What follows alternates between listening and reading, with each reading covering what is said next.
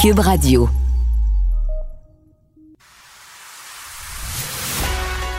Il manie l'idée, la réflexion, la persuasion, le silence. Mario Dumont. Informé, cultivé, rigoureux. Il n'est jamais à court d'arguments. Mario Dumont. Pour savoir et comprendre. Bonne fin d'après-midi, bienvenue à Cube Radio. 1er juin, journée de problèmes informatiques. Euh, Je pense que c'est le thème du jour. Euh, Ça a commencé tôt ce matin pour des voyageurs un peu partout au Canada, alors que Air Canada a eu des problèmes informatiques. Je comprends que ce n'est pas encore complètement euh, réglé, qu'il y a encore des gens qui attendent. Des gens ont passé des heures dans des avions, dans certains cas, dans des aéroports, dans d'autres, à se faire donner bon un report et un autre report de leur heure de départ. Et plus récemment, il y a panne informatique d'Interact. C'est pas tout le système. Il semble que c'est vraiment les transferts de fonds. là. Si vous essayez de faire un transfert de fonds d'individu à individu, ou d'individu à entreprise, euh, c'est là que le bas blesse. Euh, je sais pas si c'est réparé à cette minute-ci. En tout cas, ça ne l'était pas il y a encore quelques instants. Tout de suite, on rejoint l'équipe de 100% Nouvelles. 15h30, moment de notre rendez-vous avec le collègue Mario Dumont. Bonjour Mario. Bonjour. En éducation, les consultations euh, qui euh, commencent aujourd'hui commencent à peine que euh, la résistance est, vive, notamment des syndicats, mais pas seulement, les parents également? Écoutons le ministre Drainville et, et le premier ministre Legault là-dessus. Nous allons résister à la résistance au changement. C'est pas compliqué. Il y a beaucoup de résistance au changement. À toutes les fois que tu veux toucher à quelque chose, tu as toujours des lobbies qui se lèvent et qui disent pas moi, pas moi, faut surtout pas changer, faut surtout pas toucher à rien. Ou encore, faut toucher à quelque chose en autant que ça me touche pas moi-même. On veut rendre le réseau de l'éducation plus efficace, euh, donc on veut le décentraliser, mais quand les résultats sont pas là, il faut avoir le pouvoir de changer les personnes qui prennent les décisions localement. Donc, euh, euh, ça vient compléter ce que Jean-François avait fait en abolissant les commissions scolaires. Et euh, ben, il faut penser aux élèves. Et puis, c'est sûr qu'on est en négociation avec euh, les syndicats d'enseignants. Qui a raison, euh, qui a tort euh, là-dedans, Mario? Ouais, c'est gros de dire que quelqu'un a complètement tort. là. Tout le monde défend ses intérêts. Mais euh, je veux dire, il y a deux, trois phénomènes qui se jouent. D'abord, le ministre Drainville, on se souvient de son erreur là, au devoir quand il a comparé le salaire des profs avec celui des, euh, Ouais. des députés. tout, ça n'a pas trop bien passé. Donc, il s'est un peu affaibli politiquement, ce qui fait qu'on sent vraiment qu'il y a une espèce de levée de bouclier. Tout le monde sent là, et là, on a la chance, il est affaibli, on peut le faire reculer. Alors, quand il dit, lui, qui fait face à des lobbies qui sont contre le changement, il dit la vérité. Ça veut pas dire que son projet de loi est parfait. là. Il amorce des consultations. Il y a des gens qui se plaignent d'un aspect de centralisation. Est-ce que ça va trop loin? À mon avis, c'est des questions valables qui se posent. Par contre, ce que j'espère sincèrement, moi, je considère que dans ce projet de loi, il y a quelques fondements. Puis si je pense aux enfants, à la qualité de l'éducation, là, euh, il y a des fondements qui sont importants.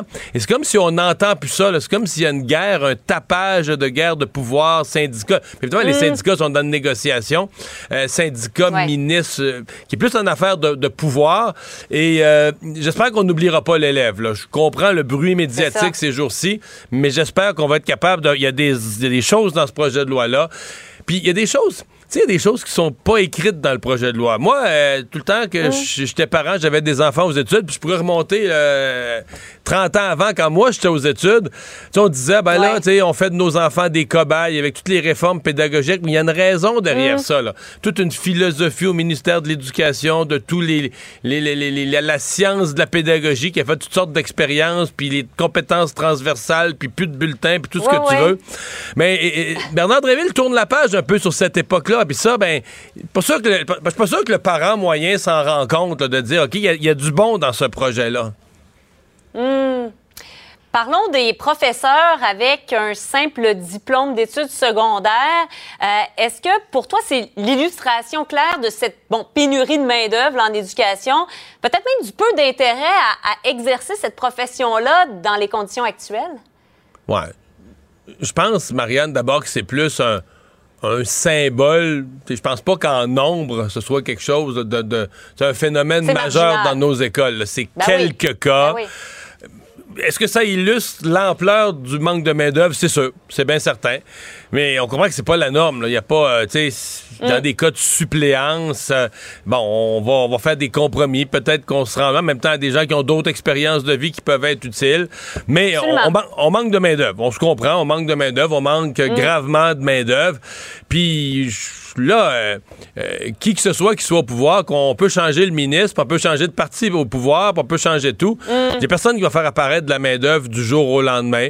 Donc, on est en mode solution là-dessus. le ministre propose un, pont un peu plus court pour, euh, euh, en un an, en 30 crédits, obtenir ce brevet d'enseignement. Ça me paraît être euh, une, mm. bonne solution, mais il n'y a, rien qui va faire qu'en très, très, très peu de temps, on va régler tout à coup ben tous les problèmes de main-d'œuvre. Bon, là, dans la négociation, la dernière fois, on avait réglé le cas des, jeunes enseignants pour encourager les jeunes à rester. On avait enlevé les cinq premiers échelons pour mm. que les jeunes enseignants commencent plus haut dans l'échelle salariale. Quand même fait une grosse différence. Et là, on va probablement continuer à essayer d'améliorer les conditions pour minimalement garder euh, les enseignants qu'on a puis les garder dans les, meilleures conditions possibles. C'est ça, au minimum. Mm. Ben oui, absolument. Parlons euh, transport, Mario. 51 chantiers euh, majeurs cet été dans le Grand Montréal. La ministre Guilbeault qui a, bon, promis qu'il y aurait euh, davantage de, communication, des rencontres entre les différentes instances pour que chacun, bon, sache à quoi s'en tenir, etc. Mais un peu comme tu nous le disais la semaine dernière, Mario, même si tu me le dis, là, que je pourrais pas me rendre du point A au point B, tu me le dis le plus clairement possible, je pourrais quand même pas me rendre, là. ouais, puis peut-être tu vas pouvoir te rendre avec un détour qui prend une heure de plus, puis tu vas décider, sais-tu... Euh, c'est ça. Sais-tu, moi, laisser faire? Dépendamment, ben, si c'est un rendez-vous médical essentiel, tu vas faire le sacrifice, mais si c'est mm. aller à un festival, souper au restaurant, ben, tu sais, la personne qui est à Laval, ou ça arrive nord, ou ça arrive sud, va dire, sais-tu, là, on a des restaurants. Et c'est ça qui est un peu triste là-dedans. C'est pour tout le, le, commerce montréalais, les restaurants montréalais, les salles de spectacle de Montréal.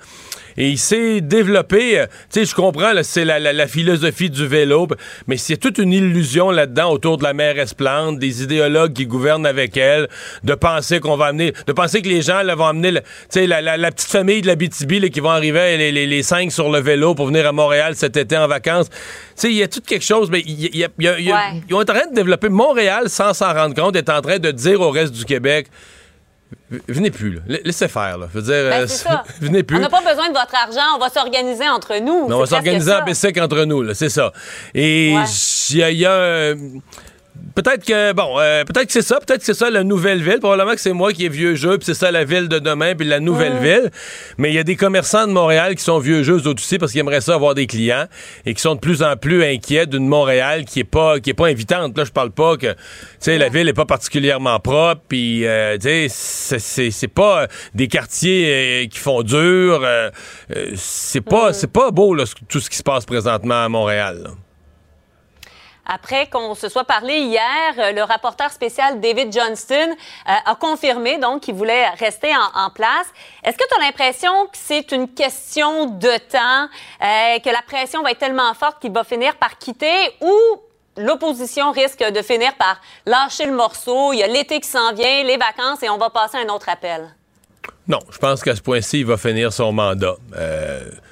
C'est deux questions différentes, Marianne. Si tu me demandes est-ce qu'il va finir son mandat, je te dis, je te réponds oui, je pense que oui.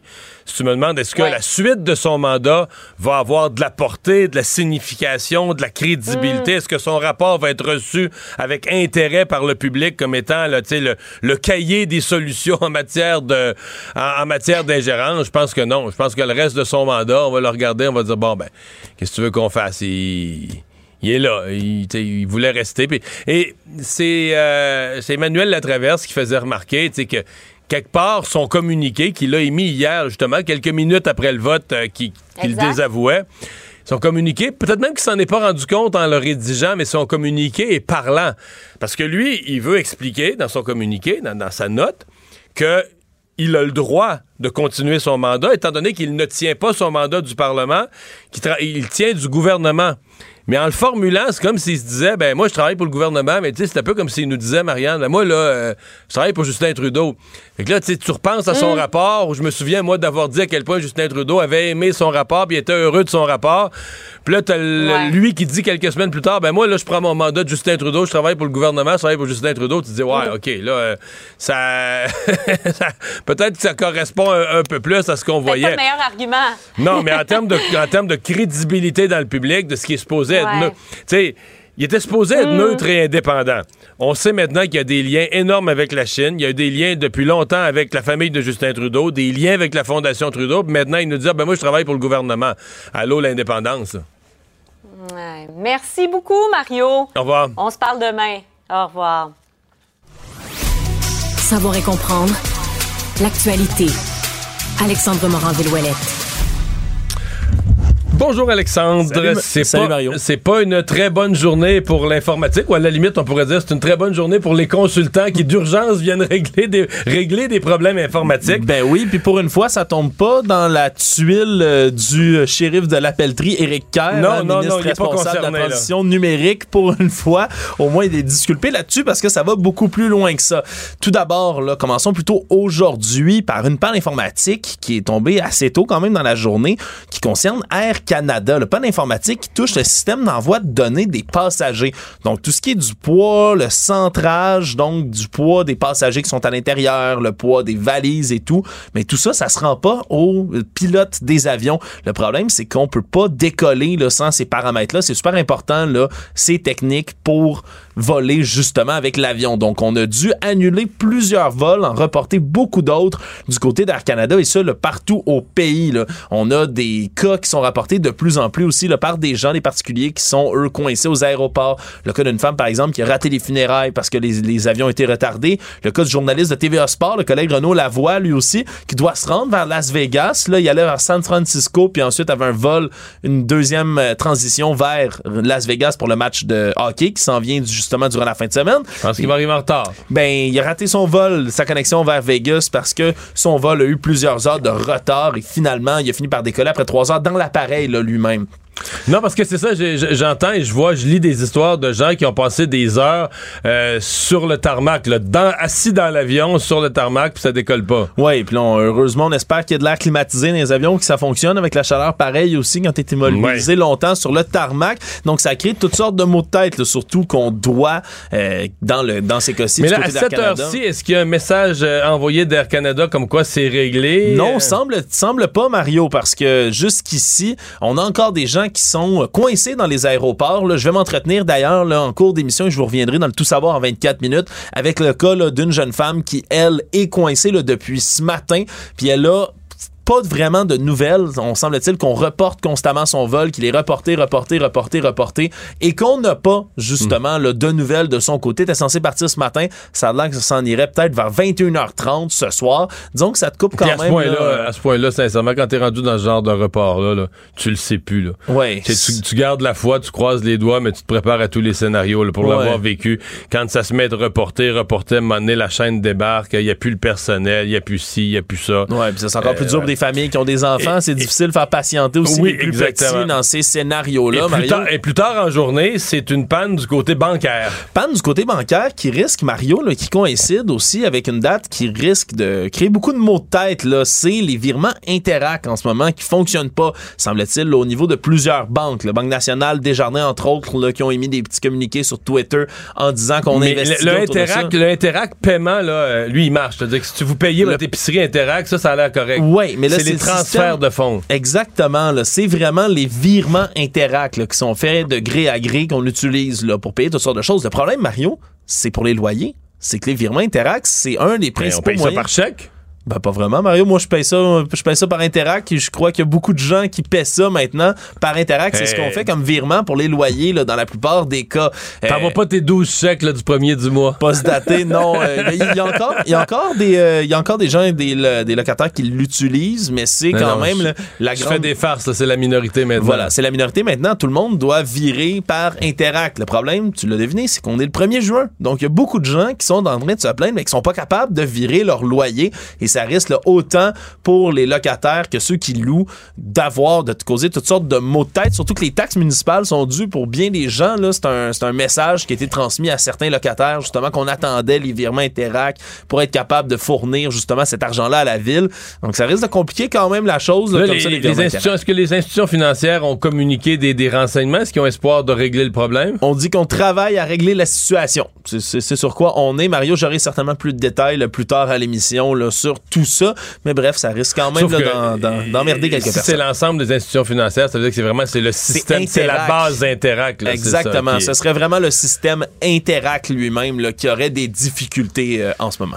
De, mémoire, Interac, c'est une espèce de, de consortium qui appartient à toutes les institutions financières, quelque chose de même. c'est mystérieux. Ça fait partie de ces organisations-là qu'on connaît peut-être un peu moins quand même. Puis je l'ai jamais fait. C'est quelque chose qu'il faudrait fouiller Interac. Tu sais, c'est genre, on surveille toutes les finances des banques, les profits des banques, tout ça. puis on les regarde avec des gros yeux, les banques. là. Mais là, eux autres, ils se sont créés une affaire à part. Mais tu sais qu'Interac, il n'y a rien qui fait plus d'argent qu'une espèce de petite coquille pas trop hein. surveillée puis qui fait jamais de grosses passes de cash, mais qui ramasse des grenailles à chaque transaction. Une coupe de sous à chaque transaction. Mais sur toutes les transactions. oui, c'est ça, j'allais dire. Sur toutes les transactions, là, c'est comme euh, il, en tombe des sous dans la caisse. Oui, ça se pourrait. Faudrait, faudrait regarder ça. Surtout qu'eux ont, tendance à rester sous le radar, quand même Interact, là, puisque ça semble pas appartenir à qui euh, que ce soit. Ben Mario, ce serait une enquête pour une autre fois, là, assurément. Mais là, ils sont en panne. Pour savoir ce qu'il y a à comprendre, Mario Dumont. Alors avec nous pour parler de cette euh, loi déposée ce matin concernant l'obsolescence programmée, la réparabilité de nos biens, le ministre de la Justice responsable de la protection des consommateurs, Simon Jolin Barrette. Bonjour. Bonjour, M. Dumont. La question que les gens se posent, tout le monde est comme pour ça, la question que les gens se posent, est-ce que le gouvernement du Québec va avoir une emprise sur des compagnies euh, multinationales? Parce que peu de ces articles-là, électroménagers, électroniques, peu sont fabriqués chez nous? Ben, effectivement, peu sont fabriqués chez nous. Par contre, la loi sur la protection du consommateur s'applique sur le territoire québécois. Et puis, euh, depuis 1977, alors nous, on bonifie la loi, puis surtout, on fait en sorte que le Québec demeure un chef de file en matière de protection du consommateur. Mais concrètement, on a prévu des amendes, on a prévu des sanctions administratives pécuniaires. Donc, ça vise les commerçants et les fabricants pour faire en sorte que les biens euh, ne puissent pas avoir de l'obsolescence euh, programmée. Mais c'est une tendance mondiale, M. Dumont. On n'est pas le seul État à adopter des législations. Puis si on attend que d'autres États le fassent, ben écoutez, moi je pense qu'on doit jouer pleinement notre rôle puis participer également à ce changement de culture-là. Est-ce que c'est prouvable, euh, vous qui êtes euh, calé en droit, est-ce que c'est prouvable qu'une compagnie avait l'intention, parce que l'idée d'obsolescence programmée, euh, c'est pas juste que ça n'a pas duré longtemps, c'est que la compagnie avait une intention de, que ça dure pas longtemps pour qu'on en rachète un autre cinq ans plus tard. Bien, effectivement, mais l'Office de la protection du consommateur dispose des ressources nécessaires, notamment des, des enquêteurs, des inspecteurs ont des pouvoirs de faire euh, enquête. Et puis, vous savez, je, vous donne l'exemple d'une imprimante qui arrête de faire des copies à, euh, 1000, à 1000 impressions. Donc, systématiquement, ça a été démontré, notamment dans les médias, qu'il y avait euh, une puce informatique qui, après 1000 copies, ça arrêtait automatiquement. Je pense que oui, ça peut se démontrer dans certaines situations. C'est pas simple à faire non plus, mais je pense que tout le monde est conscient au Québec. auparavant, la cuisinière de notre grand-mère durait une trentaine d'années. Aujourd'hui, la cuisinière dure pas mal plus, moins longtemps, alors que la technologie a évolué. Alors, je pense que les Québécois et les Québécoises ils dépensent des centaines, voire des milliers de dollars pour des biens de consommation, des, des, des, des électroménagers. Il faut qu'il y en ait pour leur argent. Sur le caractère réparable, vous venez de parler de cuisinière, c'est un bel exemple, les gros électroménagers. Les gens se plaignent de ça, c'est arrangé pour pas être réparé ou coûter très cher à réparer. Y a, vous avez des dispositions précises là-dessus sur la capacité de, réparer un appareil? Oui, effectivement. Écoutez, euh, on vient inclure une garantie de bon fonctionnement dans le projet de loi. Donc, la garantie de bon fonctionnement, ça signifie qu'il va avoir une garantie plancher. Donc, à l'intérieur de ce délai-là, euh, l'entreprise va être obligée de réparer à ses frais les biens, de rendre les pièces disponibles ou d'échanger le bien pour le consommateur. Donc ça, je pense que c'est une avenue très positive pour les consommateurs. Puis il fait également que désormais, dans la loi, ben, euh, les fabricants vont être obligés de rendre les pièces disponibles, mais vont être obligés de faire en sorte que les, euh, les appareils se réparent facilement avec des outils courants et que c'est. Et, ça, j'ai vu ça. La, la, notion d'outils courants, vous l'avez dans la loi, vous l'avez institué. Donc, réparable avec des outils courants que la moyenne des ours ont dans, dans leur coffre à outils. Là. Exactement. Tournevis, pince, tout ça. Et on prévoit également que euh, le, la façon dont le bien est construit, il ne doit pas faire en sorte d'endommager une autre pièce lorsque vous le réparez, parce que vous, souvent, les, biens tels qu'ils sont construits, c'est fait d'une façon à ce que vous ne pouvez pas accéder à la pièce qui est brisée et vous allez briser une autre pièce. Donc, on s'assure que le bien puisse continuer à fonctionner un coup que la pièce, elle est réparée. Donc, on amène vraiment pour le consommateur là, un choix du réparateur, les pièces disponibles, le fait que c'est fait avec des outils courants et euh, je, vous donne, je donnerai le parallèle en matière automobile. On a également des dispositions dans le projet de loi. On prévoit une loi anti-citron à l'intérieur de notre loi pour faire en sorte que si vous achetez un véhicule puis qui est affecté de plusieurs vis, mais vous allez pouvoir, euh, après un certain nombre de fois, le faire remplacer ou avoir une réduction de vos obligations, donc au niveau des paiements, et également choisir votre garagiste qui va le réparer. Ça, je pense que c'est important. Mm-hmm. Euh, est-ce que, vous m'avez dit tout à l'heure, euh, bon, on peut pas attendre que, le voisin l'ait fait, il faut que des juridictions, des parlements prennent les devants, même si les compagnies sont multinationales. Avez-vous l'impression que c'est une tendance mondiale? C'est-à-dire qu'à l'heure où on se parle, que voyant ce qui se fait un peu partout dans le monde, en Europe, ici, que les fabricants de ces appareils-là sont en train de changer leur, euh, approche, de, voir venir ce qui, ce qui s'en vient comme réglementation partout? Je crois que oui. Il y a plusieurs États américains qui ont adopté ce type de législation-là. Il y en a qui sont à l'étude présentement. En Europe, ils sont plus avancés que nous. Donc, c'est un mouvement mondial. Puis, vous savez, ça vise à faire en sorte aussi de favoriser l'économie circulaire, d'arrêter le simple fait de acheter, jeter par la suite. Euh, on doit pouvoir utiliser nos biens d'une façon plus durable. C'est bon pour l'environnement. Et, et, surtout, lorsqu'on pense aux familles qui dépensent plusieurs centaines de dollars, voire des milliers de dollars, je pense que les Québécois doivent en avoir pour leur argent. Alors, euh, on va continuer d'être des, des leaders dans ce domaine-là. Vous semblez avoir une euh, pouvoir compter sur une bonne collaboration de l'opposition pour celui-là? Ah ben écoutez, je crois que ma collègue de Saint-Laurent, Marois Risky, euh, qui a déposé déjà un projet de loi sur le même sujet, est très enthousiasmée. Alors écoutez, euh, vous savez, à l'Assemblée, des fois, il y a des projets de loi qui avancent rondement. On va souhaiter que ça va en être un. Simon Jolin Barrette, merci d'avoir été avec nous. Au revoir. Merci beaucoup, M. Dumont. Bonne journée à vous. Au revoir. Il ne mord pas à l'hameçon des fausses nouvelles. Mario Dumont a de vraies bonnes sources. Francis Gosselin, économiste. Tout ça, ils l'ont échappé. Consultant. C'est quand même pas une petite affaire. Auteur. C'est moins politiquement populaire. Francis Gosselin, pour savoir et comprendre l'économie. Bonjour Francis. Salut Mario. Alors une mesure euh, prise par une compagnie euh, encore dans on avait l'impression que toutes les sanctions contre la Russie étaient finies mais il y a encore des gens qui, qui se choquent dans le dossier ukrainien. Oui, à mon avis Mario celle-ci va faire complètement pencher la balance ah, du conflit. euh, en fait, on apprend Chez les jeunes russes? oui, c'est ça. Ben, ben tu sais justement, il y a plusieurs euh, entreprises dans le domaine du jeu vidéo là, pour peut-être placer les auditeurs là, qui se demandent de quoi on parle mais donc Electronic Arts, Sony, etc. Là, qui ont déjà quitté le pays complètement. Euh, mais Nintendo, dans le fond, avait gardé une certaine présence. Parce que c'est un peu particulier, c'est qu'il y avait leur euh, patron, leur PDG russe, euh, qui avait pas le droit de vendre. Tu sais, il avait mis des contraintes assez strictes, mais il y avait quand même du personnel de, de, Nintendo qui était en Russie.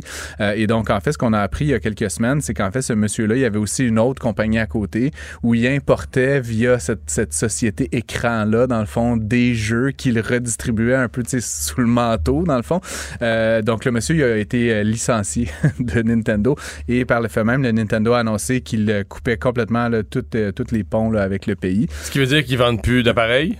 Ils vendent plus d'appareils, mais même les, les informations. Mais les jeux en ligne, tu même pas disponibles? Ou? Ah, oui, en fait, si tu un, mettons que tu es un russe, que tu as déjà acheté un jeu, tu peux continuer à y jouer, mais ils vont effacer toutes les les informations de paiement, par exemple. Donc, tu ne pourras plus rien acheter, tu ne pourras plus même acheter des. Tu pourras pas acheter un nouveau jeu. Ou même, tu sais, une extension. dans Fortnite, tu achètes des cossins dans le jeu, ça, ça sera plus possible. Donc, tu vas avoir. Tu vas pouvoir jouer avec ce que tu as déjà. Puis, éventuellement, tu sais, s'il y a des versions de jeux, ce qu'on appelle du downloadable content DLC, ça sera plus possible non plus. Donc, en fait, les jeux qui sont là, ils sont là. On peut continuer à y jouer si, sais, ils ont été payés, là. Je pense que c'est assez légitime, mais il n'y aura plus aucun. Ça. Puis, ce qui est un petit peu particulier, par contre, c'est que donc, cet ancien PDG, son nom, euh, M. Adagi, euh, dans le fond, il va, euh, il va continuer à offrir le service, en fait, euh, via sa compagnie. Donc, euh, mais, tu sais, fait que c'est comme un drôle d'histoire, en fait, mais tout ça pour dire que, euh, tu sais, je pense que par le, le- le jeu, là, éventuellement, là, ça, ça, ça met une pression additionnelle qui va pas faire pencher là, le conflit d'un côté ou de l'autre, mais éventuellement, c'est une frustration additionnelle pour, Pour les jeunes, les, Russes de moins de jeunes 25 Russes, ans, là, d'après moi. Ouais, ouais, et même plus vieux à Même la plus limite. vieux, mais ouais. mais tu sais, il y a beaucoup, je pense qu'il y a comme probablement plusieurs dizaines de millions de Russes qui jouent là, régulièrement. Puis là, maintenant, ils n'ont plus accès à rien. Fait qu'éventuellement, ça met de la pression sur le politique. Puis le prochain gros jeu qui sort sur Nintendo, euh, Euh, ben il y a Zelda qui est sorti là, il y a quelques jours. Je Récemment, sais pas s'ils ont eu accès. là. Tout ça, en fait, la, la décision a été effective à partir d'hier, 31 mai. Donc, possiblement que ceux qui ont été vite sur la gâchette ont pu se procurer le dernier Zelda, effectivement. Ben, la dette des ménages, euh, malgré la hausse des taux d'intérêt et tous les avertissements d'être prudent avec le crédit, les Canadiens continuent de s'endetter davantage. Oui, puis c'est intéressant. Ben, la nouvelle date d'hier, mais je trouvais ça intéressant d'y revenir, Mario, parce qu'en fait, c'est la dette collective des particuliers. Tu on parle souvent de la dette des États, puis on exprime ça en PIB, bon, proportion du PIB, mais ce que je trouve intéressant, c'est vraiment la dette que les individus cumulent sur leur voiture, sur leur consommation, évidemment, sur leur maison. Euh, cette dette-là, en 2023, elle a, elle a augmenté de 5,6 par rapport à l'année dernière, ce qui est quand même... C'est quand même beaucoup, là. c'est quand même beaucoup, surtout considérant que elle a augmenté beaucoup, mais elle coûte beaucoup plus cher à avoir la, au même niveau de dette. Là, si tu as 100 pièces Les de taux d'intérêt ont presque triplé. ben, c'est ça. Donc, euh, tu dois payer. Le service de la dette va vraiment être euh, très important. Puis ça, ça me faisait penser au, au rapport là, sur le système financier de la Banque du Canada il y a quelques semaines qui disait essentiellement qu'ils étaient inquiets. Justement parce que non seulement le service de la dette augmente, mais c'est comme si euh, c'est comme si le coût de l'argent, sais, le, taux d'intérêt, avait aucune incidence puis que les gens continuent d'emprunter puis de En consommer. fait, je regardais ça, la, la somme de la dette de tous les ménages, des particuliers, Ouais. c'est le double de la dette du Canada, essentiellement. Le Canada est rendu à peu près à 1100, 1200 milliards, puis la somme de la dette des particuliers est de 2300 milliards. Exactement. Ceci dit, euh, elle est supportée par un très grand nombre d'individus particuliers. Dans le cas des Euh, hypothèques, le elle est supportée par des Par actifs. des actifs. Fait que, c'est ça. Mais après, tu diras qu'il y a une partie de la dette gouvernementale qui est supportée par des actifs. Là, Tu sais, on investit dans les routes, dans les ponts, dans les bâtiments, etc. Euh, mais évidemment, la dette des États, elle est souvent aussi pour simplement financer des services aux citoyens. Puis ça, c'est la portion qui est un petit peu moins euh, le fun. C'est-à-dire qu'on endette les générations futures. Bref, tout ça pour dire, les Canadiens sont plus endettés que jamais. Le service de la dette est plus important. Euh, et ce qui est intéressant euh, là-dedans, Mario, c'est, euh, on peut décortiquer cette dette-là. Ben, évidemment, le, prix des propriétés, lui, a plutôt tendance à stagner, mais on voit cet effet un peu avec le. Il y a toujours un lag, dans le fond, entre le moment où on, obtient les données. Donc, là, on, compare à la même période de l'année dernière. Donc, le prix le- l'endettement lié aux hypothèques n'a pas tellement progressé, mais ce qui est très négatif, c'est que le- la dette liée aux cartes de crédit, lui, a beaucoup, beaucoup euh, progressé Mais, euh, mais année sur année. il y a deux façons de regarder ça. On peut dire, bon, ben, les gens ont continué à dépenser malgré tout, mais on entend quand même des histoires de, de, de ménages ou de personnes qui disent, ben, tu sais, mettons, moi, j'avais jamais fait l'épicerie sur la carte de crédit. J'ai la carte de crédit, je l'utilisais pour des petits achats, je la repayais après. Mais on entend des ménages qui disent, là, on a mis l'épicerie à cause de l'inflation, à cause du- de, l'augmentation générale des coûts de toutes sortes d'affaires.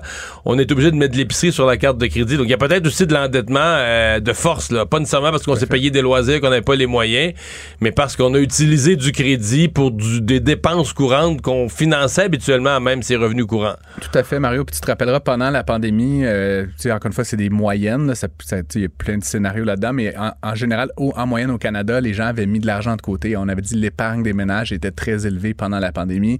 On voyageait plus, on n'allait plus au restaurant, etc. Puis il n'y avait pas encore eu inflation le 2020, 2021, début 2022. Donc les gens avaient de l'argent de côté. Donc possiblement que quand la pandémie s'est terminée, ils ont recommencé à prendre une vie un peu normale, sortir au restaurant, euh, peut-être acheter une nouvelle voiture, euh, faire des activités, etc. Et donc ils ont possiblement adopté un niveau de vie qui, qui impliquait utiliser de l'épargne. donc je sais pas si mettons tu dépensais euh, toujours 500 dollars par mois avant, puis là, soudainement tu as accumulé plein d'argent, ben là peut-être que ton niveau de vie c'est 1000 dollars par mois de loisirs quand tu arrives au bout de l'épargne, c'est très difficile de faire De moins de ça, restaurants, là, ouais. de changer de- pour un plus petit char, etc. Et donc là, tu es habitué à ce 700 dollars de par mois. Donc, ultimement, Tu fais? l'empruntes, Ben là, tu l'empruntes, mais là, si tu empruntes sur la carte de crédit, Mario, puis que ta carte de crédit est à 18 puis à 20 c'est, ça, c'est éventuellement, ça va venir te, te mordre, là, puis c'est pas du bon endettement, c'est certain. C'est une histoire qui circule dans les médias depuis déjà euh, quelques jours, une couple de semaines. C'est pratiques frauduleuses en immobilier. Et là, il y a deux courtiers qui sont, euh, qui sont pris à partie. Là. Oui, ben ça, ça a fait, comme tu dis, beaucoup la tournée des, des médias ces derniers temps. Puis c'est intéressant parce que ben, deux choses. La première, on, on- comment dire, on a une relation, puis tu sais, dans- je trouve dans les métiers là, qui sont les plus dignes et les moins dignes de confiance. là. Ouais. les courtiers immobiliers sont pas du bon côté de, de pas la haut, liste. Non, tu sais, c'est ça. Puis dans le fond, ça vient un peu confirmer, tu sais, ce que beaucoup de gens pensent, c'est que c'est toujours un peu de la manigance, tu sais, dans cet univers-là. Je crois pas que c'est la norme. Puis honnêtement, je connais beaucoup de courtiers immobiliers qui sont euh, très très clean. Mais ça se prêtait un petit peu plus à ça dans l'effervescence des Exact. surenchères puis des maisons qui se vendaient cher. Puis il y en a qui ont joué avec ça. Exactement. Puis là, bon, dans le cas des deux, euh, des deux accusés, on va dire comme ça, là, Christine Giroir et, et Jonathan Dauphinet-Fortin, ben, dans le fond, c'est- puis c'est un peu particulier, Mario, parce que c'est c'est une conséquence directe de la manière qu'on a construit ce système-là au Québec, particulièrement. Euh, c'est le système un peu de surenchère qui est assez nouveau parce que moi, j'ai acheté des maisons dans ma vie, Mario. J'offrais toujours moins que le prix qui était affiché. Puis finalement, tu sais, un peu comme Mais j'ai toujours offert moins. J'ai toujours c'est acheté à moins que le prix affiché. Un peu comme sur le marché là, à Marrakech, je sais pas trop, le gars il dit 10 tu dis 5, puis ça finit à 7. là. Tu sais, C'était c'était un peu ça l'affaire. On, on- on t'offrait bien moins, puis on finissait par un genre de milieu. C'était un peu de la Ouais, ouais. négociation traditionnelle. Ce qui s'est passé depuis quelques années, c'est qu'au contraire, on a vu justement de la surenchère. Donc, le gars, il disait, je vends ma maison 300 000, il y a un gars à côté qui vendait 310, 320, puis éventuellement, il se vendait 350 ou 400. Tu sais, c'est- Puis, il y a eu une espèce d'effet de, comment dire, de quasiment de mayonnaise. là, Sauf que ces courtiers-là, eux autres, ils le créaient. Là. Ils ils l'amplifiaient ou ils le créaient. Ben c'est ça. Puis là où je reviens à notre système, comme je le dis, c'est que c'est ainsi fait notre système. Puis ça pourrait être changé. Puis l'OACQ a peut-être une opportunité de réfléchir à ça. C'est qu'en fait, en fait, en ce moment, les offres multiples, elles sont pas transparentes. Fait que toi, Mario, tu vends ta maison 300 000. euh, je viens, je fais une offre. euh, 300, 310, tu sais. Puis là, Jessica, elle vient, puis elle a fait une offre, puis c'est 305. Tu peux dire, je suis en offre multiple, mais aucune des parties ne sait combien l'autre a offert. Puis souvent, l'agent va. Ben, en tout cas, je veux pas leur prêter des indications, mais l'agent va pousser. Boy, Il y a des là, là, offres multiples. Il y a des offres multiples. ça- Donc, les gens, mettons un ménage, là, que je sais pas, la madame va accoucher dans une couple de semaines, ils veulent cette maison-là, ils se sentent- Fait que là, ils vont mettre trop, là, Plus. ils vont dire, ils vont Exact. mettre trois, dans ton exemple de 300, ils vont mettre 335, 340 pour être Parce sûr qu'ils de. veulent pas la perdre. Pour être sûr de pas la perdre, mais peut-être qu'ils ont mis 20 000 de trop pour rien, là. Puis, dans, le, dans le cas de- des deux courtiers, là, Christine Giroir et Jonathan Devenay-Fortin, un, en fait, ce qui est terrible, c'est que les offres qui entraient étaient en bas du prix demandé. tu sais. Fait, que- fait que tu vends ta maison 300 000, je viens, j'offre 310, puis on fait venir un chummy, n'importe qui dans le studio, puis lui, il offre 290, et toi, comme courtier, tu as le droit de dire, j'ai des offres multiples. Mais n'importe quel con va accepter la meilleure offre, c'est la 310. Et comme c'est pas transparent, ben, on Les peut gens dire- se sentent obligés ben d'offrir là, ah, ben, plus. je vais offrir 320, tu sais. Donc, finalement, tu te retrouves à payer 10 000 de plus, alors que dans les faits, il n'y avait pas offre multiple au sens, il n'y avait pas une concurrence sur le prix. Et donc, ce que, là, je veux en venir, c'est qu'il y a peut-être une opportunité de rendre ce processus-là beaucoup plus comme une, une opportunité de marché, là, quand tu achètes. Mais moi, ça fait des années que je dis ça, que quand. Dès que tu dépasses le prix, là, mettons, je reprends ton exemple. La maison se vend à 300 000. Moi, je, mets- je mets 300, puis je coche une case, prêt à participer à une surenchère. Exact. OK? Puis si on est plus qu'un qui a mis le montant maximal puis qui est prêt à participer à une surenchère, le surplus, là, moi, je te ferai une enchère, mais comme, euh, comme à l'encan agricole, là. Tout à fait. Ben voilà, à l'encan agricole ou à n'importe quel système de marché, Mario, où on souhaite offrir euh, la- le, le bien à vendre au plus offrant. Fait que 301, 301, je suis encore là. 302, je suis encore là. Exact. Puis quand il y en a un des deux qui débarque, qui dit moi à 315, je débarque, mais l'autre là à 315, puis il paye pas pour rien. Exact. Ou tu pourrais, encore une fois, moi, je- tu sais, j'aime ça, les systèmes d'encan, en théorie euh, appliquée, là, en économie appliquée, on utilise ces systèmes-là, mais tu dis, toi, Mario, mettons, t'es pas disponible ce jour-là, mais toi, tu dis, moi, je ne mettrai pas plus que 320. Fait que là, le système d'enchère, il va, puis là, si, ça- si le dernier bid est à 318, toi, t'avais dit 320, ben, tu gagnes par défaut. ouais. Ou- ou- mais, Mais, mais je comprends ce que tu dis, mais, mais transparent. c'est, c'est- tu sais, c'est l'économie capitaliste saine pour quelqu'un qui est un capitaliste. Non, mais c'est pas vrai, c'est ça, les- les- c'est la pure transparence, c'est celui qui est prêt à mettre le plus, l'économie se joue. Parce que là, c'est, des patentes, ça, là, c'est des patentes pour jouer, puis que là, c'est, c'est aussi un peu la tentation là, pour les agents qu'on crée, là, de, de faire croire. Ben, plus c'est transparent, plus c'est difficile pour quelqu'un de faire croire des choses Tout à fait. En tout cas, pour finir là-dessus, Mario, là, deux choses qui sont arrivées. Ben, la première, c'est que depuis... Bon, eux sont dans le trouble. Eux sont dans le trouble parce que là, depuis que ça a été dévoilé par les différents médias, la presse euh, en premier lieu, euh, en fait, là, il y a deux autres euh, euh, acheteurs lésés qui se sont pointés. Donc là, on est rendu à quatre situations, Mario. Euh, là, il y a une question. Là, ils ont plus le droit de pratiquer à court terme. Le- leur permis, techniquement, est pas révoqué, mais tu sais, Suspendu. suspendu. Je sais pas exactement la terminologie. Mais là, éventuellement, devant le comité de discipline, ils, ils font face éventuellement à, à cette, à être radiés carrément de l'OACQ et donc plus pouvoir pratiquer leur métier, ce qui est quand même un peu fâchant quand tu fais ça dans la vie. Ouais, mais Deux- là. Deuxième chose, ouais, ben, mais je, oui, oui, j'ai pas aucune pitié Non, non, Mais, mais mon point, c'est juste, c'est- c'est majeur comme truc. Tu t'as ta face. En plus, la jeune, la jeune courtière, elle participait à des émissions de télé comme, tu sais, la courtière superstar, etc. Tu sais, quand, quand, si moi, demain matin, tu dis, je peux pas être économiste, je, sais pas, je vais faire d'autres choses, mais, mais tu vois ce que je veux dire, c'est, ça, ça change. Non, le- elle, c'est- une claque, mais- C'est une grosse claque. L'autre affaire, c'est que pour chaque grief, ils sont passibles d'une amende de 50 000 Donc, je sais pas si le- ils vont appliquer ça stricto sensu, mais 200 000 d'amende, Mario, là, tu sais, je sais pas comment ils se débrouillaient financièrement, ces deux personnes-là, mais possiblement que ce serait une, une grosse amende. Je vais te dire, je parle avec plusieurs courtiers, c'est un milieu que je connais bien, qui m'intéresse énormément. Euh, les gens marchent un peu les fesses serrées là, depuis quelques semaines. Je te garantis que s'il y a d'autres personnes qui avaient des pratiques un petit peu de cet ordre-là, ils vont arrêter ça immédiatement. Donc, je pense qu'au moins la médiatisation de cette affaire-là, puis possiblement qu'il va y avoir justement une sanction exemplaire. C'est le principe de la commission Charbonneau. Ouais. Toute la construction marchait un petit peu plus les fesses serrées pendant quelques années. Là. Fait qu'on a tous à gagner à quelque part. Ben, tu sais, je suis pas du tout vengeur là, par rapport à cette situation-là, mais, mais on a tout à gagner en tout cas que la lumière soit faite puis que des, des sanctions euh, justes soient prises dans ce dossier-là pour justement éviter, surtout que des acheteurs, tu sais, qui soient, qui sont, qui sont là en- de bonne foi, qui veulent acheter un bien, qui sont prêts à payer un certain montant, soient pas lésés par des courtiers qui veulent juste faire une coupe de pièces de plus. Je trouve ça à la limite, c'est immoral en tout cas. Puis je trouve que du point de vue, l'économiste en moi trouve que c'est comme, c'est pas un bon marché au Ben c'est place ben non, de marché. là, tu sais. absolument. Fait- fait que c'est- Non, pour quelqu'un qui euh, croit au, au capitalisme sain, au je veux dire, tu veux que les gens paient un juste prix, mais le plus offrant là, ben c'est la base, c'est la base de fixer. Mais le système actuel, moi, je trouve qu'il il incite même. Ça, ça- je veux pas prendre leur défense là, mais le système quelque part incite la personne à péter de la broue, à dire, ah, j'ai bien des offres et tout ça. Alors plus c'est transparent, plus c'est, les, les acteurs de l'économie sont en mesure de prendre des bonnes décisions puis de savoir vraiment euh, ce Ouais, qu'il en ben, est. Je vais tenir là-dessus, Mario. Je- je- tu le sais, mais je- moi, j'ai déjà participé à un encan Ah agricole euh, pour, Ben, pour, euh, une grange, en fait. là. donc, c'est de l'immobilier. Puis c'était comme ça. On était debout dans le milieu du champ. Puis quelqu'un disait 10 000, puis 12 000, puis 15 000. Puis à la fin, ben, j'ai gagné l'encan. Mais, mais tu sais, les, les messieurs autour Parce de que moi... t'étais t'étais le plus riche sur place.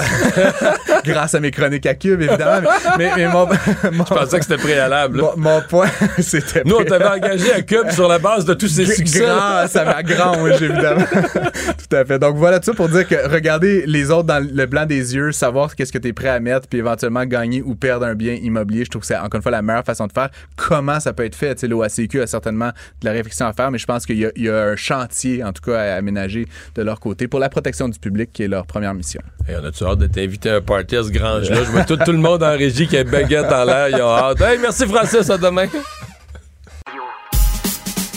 Mario Dumont.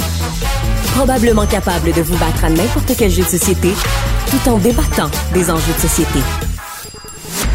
L'exercice lui-même Mario Dumont. va faire sortir plus de vérité sur ce qui s'est véritablement passé à ce moment-là. Gérez donc ça, s'il vous plaît. Isabelle Maréchal. Mais c'est parce qu'à un moment donné, si on paye pas tout de suite, on va payer tout à l'heure. La rencontre, Maréchal Dumont. Bonjour Isabelle. Bonjour Mario. Ah, Pour avoir jasé souvent avec toi de questions de consommation, il me semble que tu dois Mhm. aimer ce nouveau projet de loi du ministre Simon Jolin Barrette. Ben écoute, je me dis euh, vieux moteur que jamais, comme on dit. Oui, parce que ça fait, fait quatre ans déjà que cette idée-là euh, euh, circule. En fait, euh, on, a l'air de pas s'en souvenir vraiment aujourd'hui, mais c'est un projet qui émane d'une idée euh, d'à peu près une cinquantaine d'étudiants en droit de l'Université de Sherbrooke qui avait convaincu, je pense qu'à l'époque, c'était Guy Ouellet. Oui, t'as raison, le député hein, indépendant Guy Wallet. C'est ça qui l'avait comme chapeauté, puis euh, qui avait euh, à l'Assemblée nationale euh, déposé ce, ce projet-là, qui s'appelait 197 à l'époque, s'appelle le projet de loi 29 aujourd'hui sous euh, Simon Jolin Barrette, ministre de la Justice. Mais bref, l'idée est oui, oui, oui, bien sûr, cessons cette, cette obsolescence programmée qui nous force, nous, consommateurs, à dépenser beaucoup trop d'argent et à faire les choux gras des, des fabricants qui en profitent c'est de la fraude. Moi, j'ai toujours considéré que c'était quelque chose comme de la fraude, l'obsolescence programmée. Mais tu sais que je cherchais là-dessus, je me disais, qui, qui a inventé ça, cette affaire-là, qui nous pollue la vie? Et c'est Bernard London qui, ça remonte à 1932, euh, donc au, dans les, années de guerre, puis qui, euh, Bernard London, euh, qui s'était intéressé à la chose et qui avait dit, l'obsolescence programmée, ça, ça va être un outil fabuleux pour dynamiser euh, notre modèle économique parce que dans les années d'après-guerre, on s'en sortira pas, ça va s'essouffler, la croissance économique va, va, va aller dans le dallo. Donc, on va stimuler la production et donc la consommation avec cette technique d'obsolescence programmée. Et l'idée, c'était que plus on consomme, plus les entreprises produisent, donc embauchent du monde. Donc, tu vois, l'espèce de cercle industriel, économique qu'on connaît, là. Mais là, c'est parce que les entreprises ont peaufiné le modèle de l'obsolescence programmée. Il y a même, tu sais, l'obsolescence esthétique. Ça, c'est quand une même entreprise, prenons Apple, tu sais, c'est le nom qui me vient en premier, qui te présente en, peu de temps un nouveau produit en me disant, ah, celui-là, bien mieux que l'autre d'avant. Sais, là, on est rendu à la. Tout à l'heure, je suis allée m'acheter un, petit, euh, comment on dit ça, un case en français, là, une petite coquille pour mon.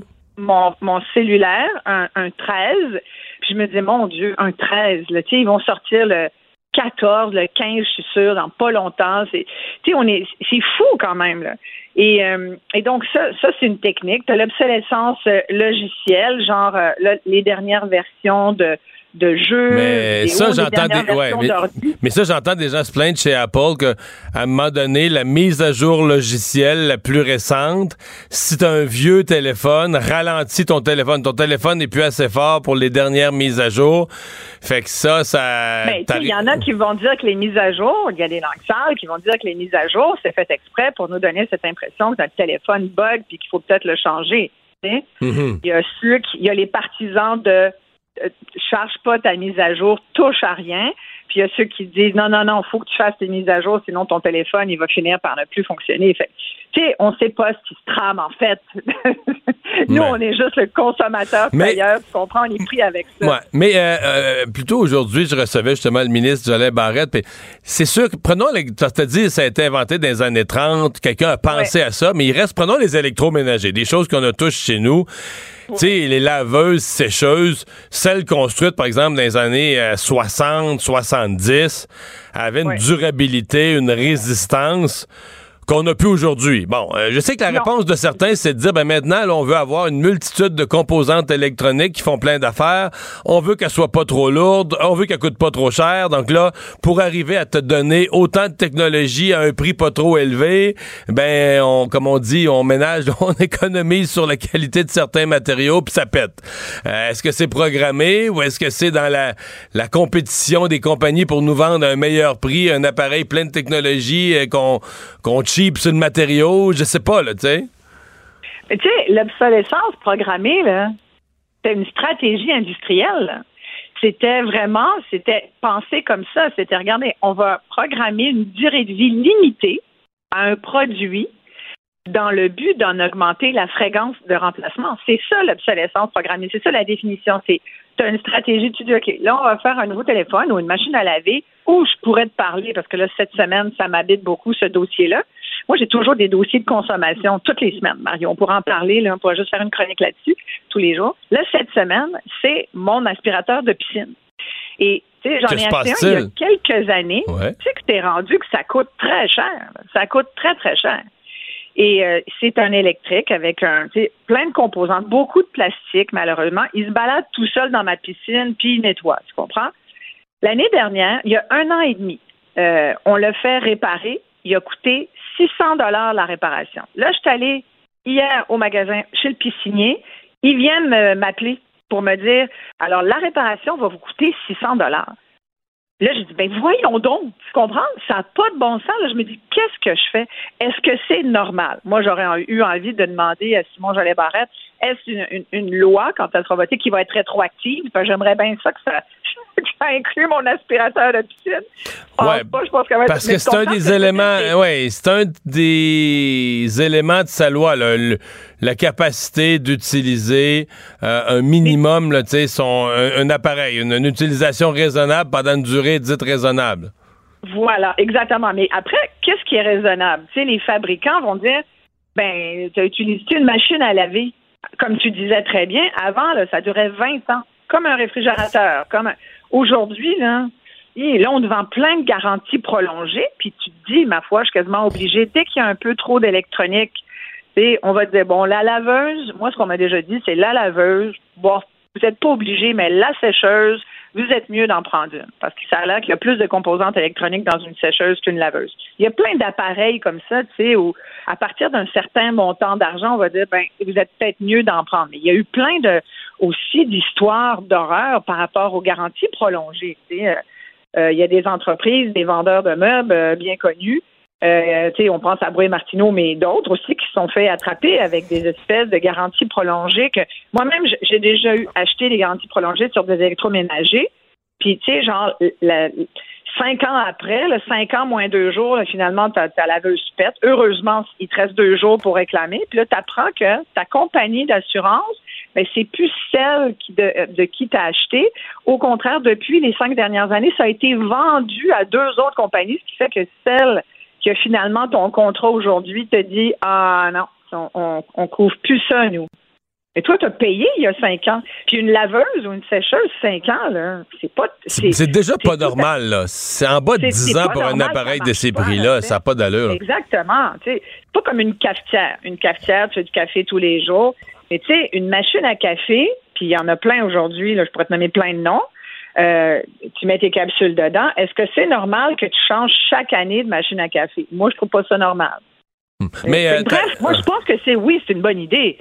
Mais moi, mon, gros enjeu là-dessus, je sais pas si euh, Simon Jean Barrette en a parlé, mais c'est comment comment les fabricants vont, vont, Ben, recevoir ça? Ouais, c'est la- l'application. La, réponse sur l'application, parce qu'évidemment, on se dit tous, ben voyons, c'est le gouvernement du Québec qui fait une loi, puis euh, pour des produits, là, je sais pas, c'est des multinationales, des produits qui sont vendus partout sur Terre, ils ne nous feront pas des modèles québécois.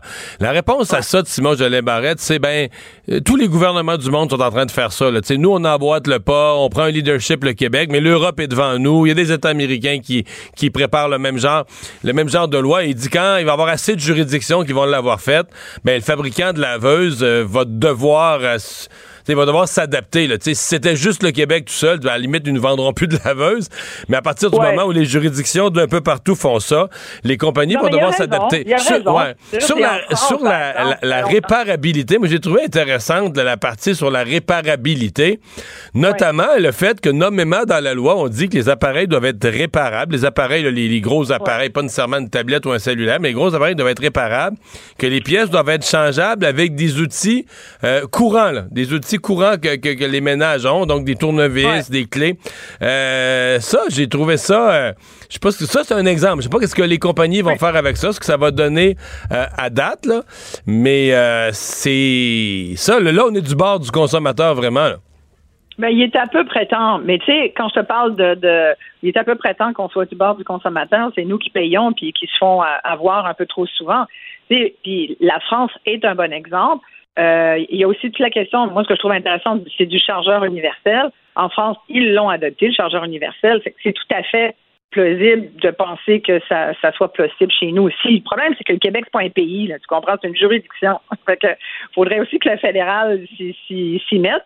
Alors, oui, d'accord, mais comment tu vas faire euh, euh, appliquer ça? Puis après, tu sais, moi, je l'ai vécu quelques fois. Moi, il y a des, tu sais, par principe, euh, quand, euh, tu sais, je le vois souvent, la loi c'est du consommateur. Tu sais, quand il y a des erreurs de prix dans les magasins, ça m'est encore Ouais. arrivé dernièrement. Normalement, n'importe quel commerçant au Québec, sachez-le, Connaît la doit loi. afficher la loi. Ils doivent l'afficher. Écoute, j'étais au Renault Dépôt à Brossard la semaine passée, puis il y a une erreur de prix. Puis moi, tu sais, je suis un peu comme toi, je suis une bonne magasineuse. Si je vois l'étiquette, je m'en souviens à la caisse, tu comprends? Là, j'arrive, puis là, je fais comme Ah, ben non, c'est en spécial, c'est donc moins cher. Ah, je dis Ben, il va falloir que vous me le donniez. Parce que quand c'est en bas de 10 et tu l'as gratuit, si tu en achètes trois du même genre, le premier, il est gratuit, en bas de 10 puis les autres, ils te le font au prix euh, qui aurait dû être le bon prix. Euh, mais tu sais, souvent, Euh, moi, je me suis même déjà fait dire non, mais ça, ça marche pas ici. Dans une pharmacie, on m'avait dit euh, non, mais ça, ça nous, ça nous concerne pas nous autres. Voyons, ça te concerne pas vous autres. C'est la loi québécoise. C'est la loi du Québec. Non, non, mais pas ici. Ben ouais, écoute, je me suis dit que j'ai toutes laissé mes affaires là. J'ai comme, j'ai fait ben voyons donc. Puis j'ai appelé la pharmacienne, puis j'ai dit c'est, c'est pas normal que le consommateur que je suis soit, tu sais, moi, je suis un peu gossante là-dessus parce que je me dis, hey, c'est, c'est une question de principe. Si tout le monde se laisse faire, ben, payons comme une gang de caves. Mais moi, je suis désolée. Je trouve ça difficile de gagner de l'argent.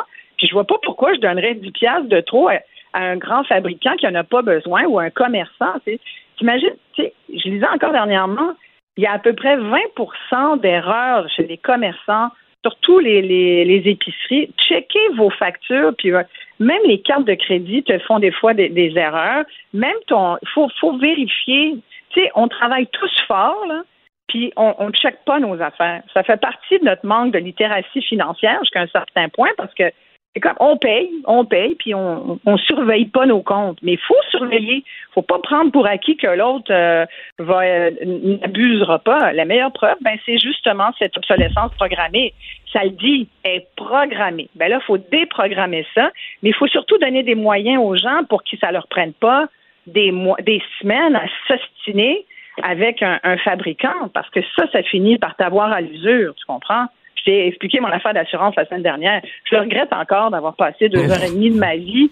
Tu sais, ben oui, c'est sûr. Tu écoute, puis mon chum, il rit, puis il dit, ma foi, elle apprend pas. Ben non, j'apprends pas, qu'est-ce que tu veux? Je, mais, mais je me dis, c'est, c'est plus fort que moi, je suis pas capable de ne pas me battre là-dessus, parce que, mais je le fais au nom des consommateurs québécois. Et on l'apprécie. euh, Tu le fais, tu le fais en notre nom. Isabelle, merci. À demain. Bye bye. Il nage avec les mots des politiciens comme un poisson dans l'eau. Mario Dumont. Pour savoir et comprendre. Cube Radio. Dans des feux de forêt importants, il y en a sur la côte nord, euh, il y en a dans la région du Bas-Saguenay, il y en a aussi dans le nord, euh, entre Chibougamau et Chapet. Et il y a la municipalité de Chapet qui a vu les feux se rapprocher au point de devoir euh, évacuer euh, certaines parties de la municipalité pour faire le point. Euh, Isabelle Lessard est la mairesse de Chapet. Madame la mairesse, bonjour. Bonjour. Euh, Faites-nous d'abord le, le point sur l'incendie lui-même, ce que vous voyez de la ville, ce qu'on vous dit du côté de la Sopfeu? Est-ce que on espère en reprendre le contrôle? Euh, en fait, c'est ce qu'on souhaite, bien évidemment. Euh, on attend toujours, par contre, les plus récentes informations des équipes de la SOPFEU et des, de la gestion là, des feux majeurs. On devrait être en mesure de donner plus d'informations en début de soirée lors de notre point de presse à 18 heures. Euh, nos plus récentes informations là, datent de 13 heures, malheureusement, mais au moment, à 13 heures où on se parlait, euh, les, les conditions étaient favorables, le vent n'était plus en direction de la municipalité. Donc, bon, ça, euh, ça, c'est un, un gros point. Là. Le, le vent plus en direction de la municipalité, c'est déjà bon. là. Tout à fait, tout à fait.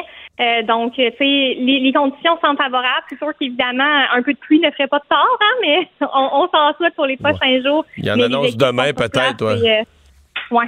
Ouais. Euh, et, là, on est à combien de, de citoyens qui sont évacués à l'heure où on se parle? Euh, actuellement, là, on parle d'environ 500 résidences qui ont été évacuées euh, hier soir. OK. Et donc, personne n'a pu réintégrer son domicile là, malgré les conditions un peu améliorées. Euh, non, en fait, là, nous, on n'a pas levé euh, l'évacuation encore euh, tant, et, tant et aussi longtemps qu'on ne sera pas certain de pouvoir bien assurer la sécurité des citoyens. Ça serait, mettons, dans, dans ces, ces 500 résidences, entre la, la lisière du feu le plus, le plus proche qui est venu et les premières résidences, ce serait quoi la, la distance en nombre de kilomètres approximatif?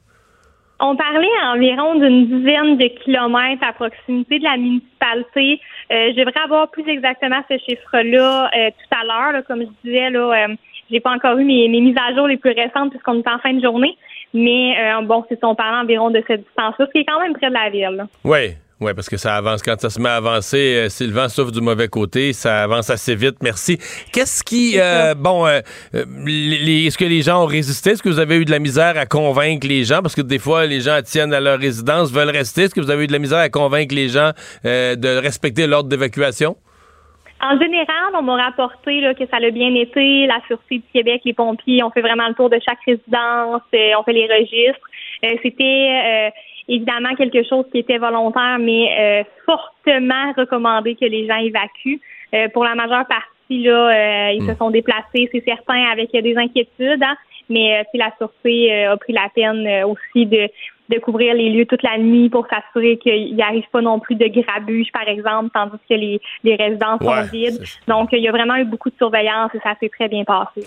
Dans la partie, euh, les, les kilomètres où il y a eu l'incendie, est-ce que c'était complètement inhabité? Est-ce qu'il y, a des- est-ce qu'il y a eu des pertes matérielles, euh, chalets, chalets de pêche, euh, maisons d'été? Ou est-ce que c'est vraiment une zone complètement non habitée? Non, c'était une zone qui est tout de même, à- ben, qui est près d'une zone habitée, c'est-à-dire, là, on parle de 100 mètres, 50 mètres, quand même près de certaines résidences. Euh, donc, euh, actuellement, les plus récentes informations qu'on a, c'est que non, il n'y a pas eu de perte matérielle forte, heureusement, et, et surtout pas de blessés. Mais il a fallu évacuer euh, les gens qui résident dans, dans ce secteur de, Ouais, de comprends. villégiature-là où est-ce que le feu a, a décollé, là, bien sûr, parce que c'était trop près et très dangereux. Donc, euh, là, au niveau de la SOPFEU, il y a quoi comme effectif que vous voyez à partir de la ville? Les, les- les avions sont là, des pompiers spécialisés euh, au sol? Oui, donc euh, il y a toute l'équipe des pompiers de la ville de Chapier qui est sur place, beaucoup, beaucoup d'effectifs de la SOPFEU. Là, j'ai pas le chiffre exact, mais il y a beaucoup de gens, les avions. Euh, on a la Sûreté du Québec qui est sur place également. Euh, on a vraiment là euh, une panoplie de gens importants mobilisés pour répondre au mieux euh, à la gestion de cet événement-là. Les les 500 évacués, euh, j'ai pas par cœur, la, la population de Chapet, c'est quoi, 3-4 000? C'est- Ça représente quoi ce qui est évacué sur la totalité de la population? En fait, on parle là d'une municipalité de 1500 habitants, OK. fait que sais, la moitié 500 résidences, là, on est à peu près là. On se à plus ou moins euh, plus ou moins 800 habitants. Là. OK, la moitié de la population. Qui, euh, que- quoi, qui ont été transférés vers Chibougamau, euh, qui, qui ont habité, quoi, chez des amis de la parenté, des hôtels, comment on les a relogés à Chibougamau? Donc, euh, en fait, exactement comme vous dites, dans la ville voisine, là, euh, il y avait installé un centre d'hébergement dans leur centre d'Arena, en fait, pour accueillir les gens qui n'avaient pas de place où aller. C'est certain qu'à travers ça, certains ont choisi d'aller chez des amis ou chez de la famille. Certains ont décidé d'aller dans des résidences secondaires, là, euh, un petit peu plus loin, dans des secteurs qui n'étaient pas en danger. Donc, euh, les gens se sont un petit peu éparpillés de cette façon-là. Ouais. Parce qu'à partir de Chapet, à part Chibougamau, sinon, on est un peu plus loin, là. Vous êtes euh, Oui, deux, ben, deux c'est ça, municipalités de- assez, assez isolées dans le nord, là. Oui, c'est ça. On parle que les, les prochaines villes après sont à Ça- environ deux heures. Ça serait, hein? ça, serait Saint-Félicien, ouais, c'est ça. ça commence ça. à être plus loin. Euh, le- bon, la population vit ça euh, comment? On est inquiet? On est. Ben, c'est certain que la population est inquiète, la population a des questionnements. Comme je disais plus tôt, on n'a toujours pas levé la- les mesures d'évacuation, donc les gens ont hâte de savoir quand ils vont pouvoir retourner à leur domicile. C'est normal, je les comprends, c'est vrai que c'est stressant, euh, mais tu sais, nous, notre priorité, c'est d'assurer la sécurité des gens d'abord. Donc, euh, c'est vraiment ce qu'on garde en tête. On fait des points de presse, justement, euh, plusieurs fois dans la journée. On émet des, des communiqués aussi sur notre page Facebook pour euh, s'assurer que les gens aient euh, le plus d'informations possible au courant de la journée. C'est un peu la façon qu'on utilise pour rassurer les citoyens du mieux qu'on peut malgré l'événement. Madame Lessard, je vous pose la prochaine question en tout respect, puis moi j'ai le droit de la poser parce que j'ai été élu député à 24 ans, euh, jadis, mais vous êtes euh, aux élections de l'automne euh, il y, a, il y a un an et demi. Vous étiez la plus jeune mairesse au Québec. Je me demande même si c'est pas de l'histoire du Québec. À 21 ans, vous avez été élu. Là, vous arrivez dans une crise comme celle-là. tout va bien, vous vous sentez à l'aise, vous êtes en contrôle de la situation? les gens vous font confiance? C'est que je trouve le plus beau, en fait, c'est ça, c'est que je sens beaucoup une solidarité avec les citoyens. Euh, les je, je suis derrière eux, ils sont derrière moi, c'est super réciproque, donc ça, c'est super beau. Il y a une super euh, cohésion aussi avec la région au complet là, qui nous supporte aux besoins. Les députés provinciales fédérales se sont déplacés sur place aussi pour nous supporter. On a une très belle équipe à l'interne, quoique plus petite euh, que des grandes villes euh, comme Laval ou Montréal, par, par exemple, là. mais on est efficace, on est proactif. Donc, tout ça fait en sorte que c'est certain que c'est plus rassurant. Parce que non, effectivement, euh, après un an et demi de mandat, euh, j'aurais peut-être passé mon tour là, dans, euh, D'une dans crise comme celle-là, ouais. C'est ça, mais bon, écoute, ça fait partie de la vie, puis en même temps, j'apprends à travers tout ça, puis ça va certainement faire de moi une, une meilleure mairesse dans mes fonctions. En tout cas, vous connaissez vos dossiers, vous nous en parlez avec compétence et aplomb. Bonne chance pour la suite. Bonne chance aux gens de Chapet. Merci d'avoir été là. Merci. Au revoir, la mairesse de Chapet, Isabelle Lessard. Mario Dumont. Une mémoire infaillible. Impossible de lui en passer une petite vite. Un adolescent de 17 ans poignardé. Une autre femme assassinée. Il est visé par des allégations d'inconduite sexuelle. Les formations politiques s'arrachent le vote des familles. Comment faire fructifier votre argent sans risque? Savoir et comprendre les plus récentes nouvelles qui nous touchent. Tout savoir en 24 minutes. Avec Alexandre Morin-Villouellette et Mario Dumont. En manchette dans cet épisode, un nouveau sondage léger révèle un manque de confiance des Canadiens envers le rapporteur spécial David Johnston. Le gouvernement Legault introduit une loi anti-obsolescence programmée pour les produits au Québec. La ministre de la Mobilité, Geneviève Guilbeault, promet de faire mieux avec Montréal cet été, alors que de nombreux travaux sont prévus et le président américain Joe Biden chute encore. Les médias s'affolent. Tout savoir en 24 minutes. Tout savoir en 24 minutes. Bienvenue à Tout savoir en 24 minutes. Bonjour Mario. Bonjour. Alors, sondage léger qui est tombé un peu plus tard là, cet après-midi dans le National Post, journal anglophone canadien, qui révèle toutes sortes de choses. Tout d'abord, ben, les intentions de vote, Mario, où on voit un rattrapage assez important, merci, des conservateurs. là. Les libéraux sont toujours en tête des intentions de vote, 33% du vote, mais 31% pour les conservateurs là, qui viennent les chauffer Ouais. plus que jamais. Mais c'est quand même bon pour les libéraux si on considère l'ampleur ouais, de- puis l'ampleur de la déroute dans le dossier de l'ingérence. Tu dis malgré tout, euh, les gens sont hautement insatisfaits, mais ils voteraient libéral pareil. Voteraient libéral Plutôt que de pareil. voter Pierre Poilievre. Oui, avec un 2% l'NPD qui se hisse à 19% des intentions de vote, donc quand même loin derrière là, des conservateurs. Le Bloc québécois à 8% 34 au Québec d'ailleurs, ça vaut la peine de le mentionner. Et ensuite, là, c'est le Parti vert à 6% et le Parti populaire du Canada de Maxime Bernier à 2% Donc c'est ce à quoi ressemblent les intentions de vote, mais c'est pas tout sauvé là, pour les libéraux dans ce sondage-là. Mario, on, on sondait quand même aussi les Canadiens par rapport mais à la gestion justement du dossier de l'ingérence étrangère. C'est vraiment là que le bas blesse. À 47% le près de la moitié des répondants du sondage pensent que le gouvernement a mal géré le dossier de l'ingérence étrangère. À 69% des gens qui sont préoccupés par ces dossiers d'ingérence étrangère envers la Chine. Et on a surtout 73 là, on est vraiment dans la grande majorité des répondants qui trouvent que David Johnson n'est pas vraiment impartial, qui doutent de son impartialité dans le dossier. Et par la suite 50 là, on est vraiment à la moitié des gens pensent pas que le rapport de David Johnston lui-même, ce qu'il va produire comme texte ou ce qu'il doit produire, mais va changer quoi que ce soit aux prochaines Ouais. élections canadiennes. Mais quand tu dis 50% euh, c'est pas 50-50, là, c'est 50 parce qu'il y a un 25% de ne sait pas, avec ces gens 25% qui croient au rapport ou à peu près, puis 50% qui y croient pas, avec une nette majorité euh, qui, euh, qui n'y croit pas. Non, Oui. c'est un sondage désastreux pour Justin Trudeau du point de vue de la gestion du dossier de l'ingérence. Absolument. Où le message des conservateurs sur David Johnston, là, qui, qui est pas impartial, est passé à 100 000 à l'heure. Ouais, l'ami de ski de chalet Ah ouais, qui a été répété par Pierre Poilievre. Absolument, le message a passé, mais le drame pour les conservateurs, tu dis, OK, on a gagné la bataille là-dessus, les gens sont inquiets, mais s'ils allaient voter demain matin, ils revoteraient libéral, puis ils rééliraient un gouvernement libéral minoritaire. Comme présentement, on a un gouvernement libéral minoritaire, mais les gens revoteraient pour un gouvernement libéral minoritaire. Et ça, c'est sûr que c'est inquiétant pour les conservateurs. Même quand le gouvernement est dans les câbles, sur le dossier de l'heure, le dossier dont on parle chaque jour, ben, euh, il voterait pour lui quand même. Ouais, parce qu'on se serait attendu, Mario, là, selon toi, dans le camp conservateur, à voir Ben, un, moins un meilleur sondage. un, on va dire au moins euh, symboliquement un point d'avance pour les conservateurs pour dire parce que là t'es quand même au cœur d'une crise. Oui. Le gouvernement est au cœur d'une crise. euh, Ouais, puis c'est peut-être là euh, aussi l'effet qui, qui est représenté par Pierre Poilievre, Mario. hein. Il y a beaucoup de gens qui voteraient pour autre chose que les libéraux, qui voteraient conservateurs, mais qui, dans les derniers sondages, ben, ont moins à cœur, disons, Pierre Poilievre, ouais. l'individu, le chef du parti en tant que tel. C'est sûr, ça va sûrement se refléter à l'urne, Mario, lorsqu'on aura des élections. Pour l'instant, ben, le NPD, là, qui est la clé de voûte, si on veut, là, des prochaines élections pour les déclencher, mais ne semble pas vouloir le faire, du moins à court terme. Donc, euh, on a encore le temps du côté des conservateurs. C'est peut-être ça la bonne nouvelle, Mario, de remonter la pente. Mais un sondage, là, effectivement, qui démontre que le rapport et le rapporteur spécial lui-même, David Johnson, sont loin de convaincre l'ensemble des Canadiens.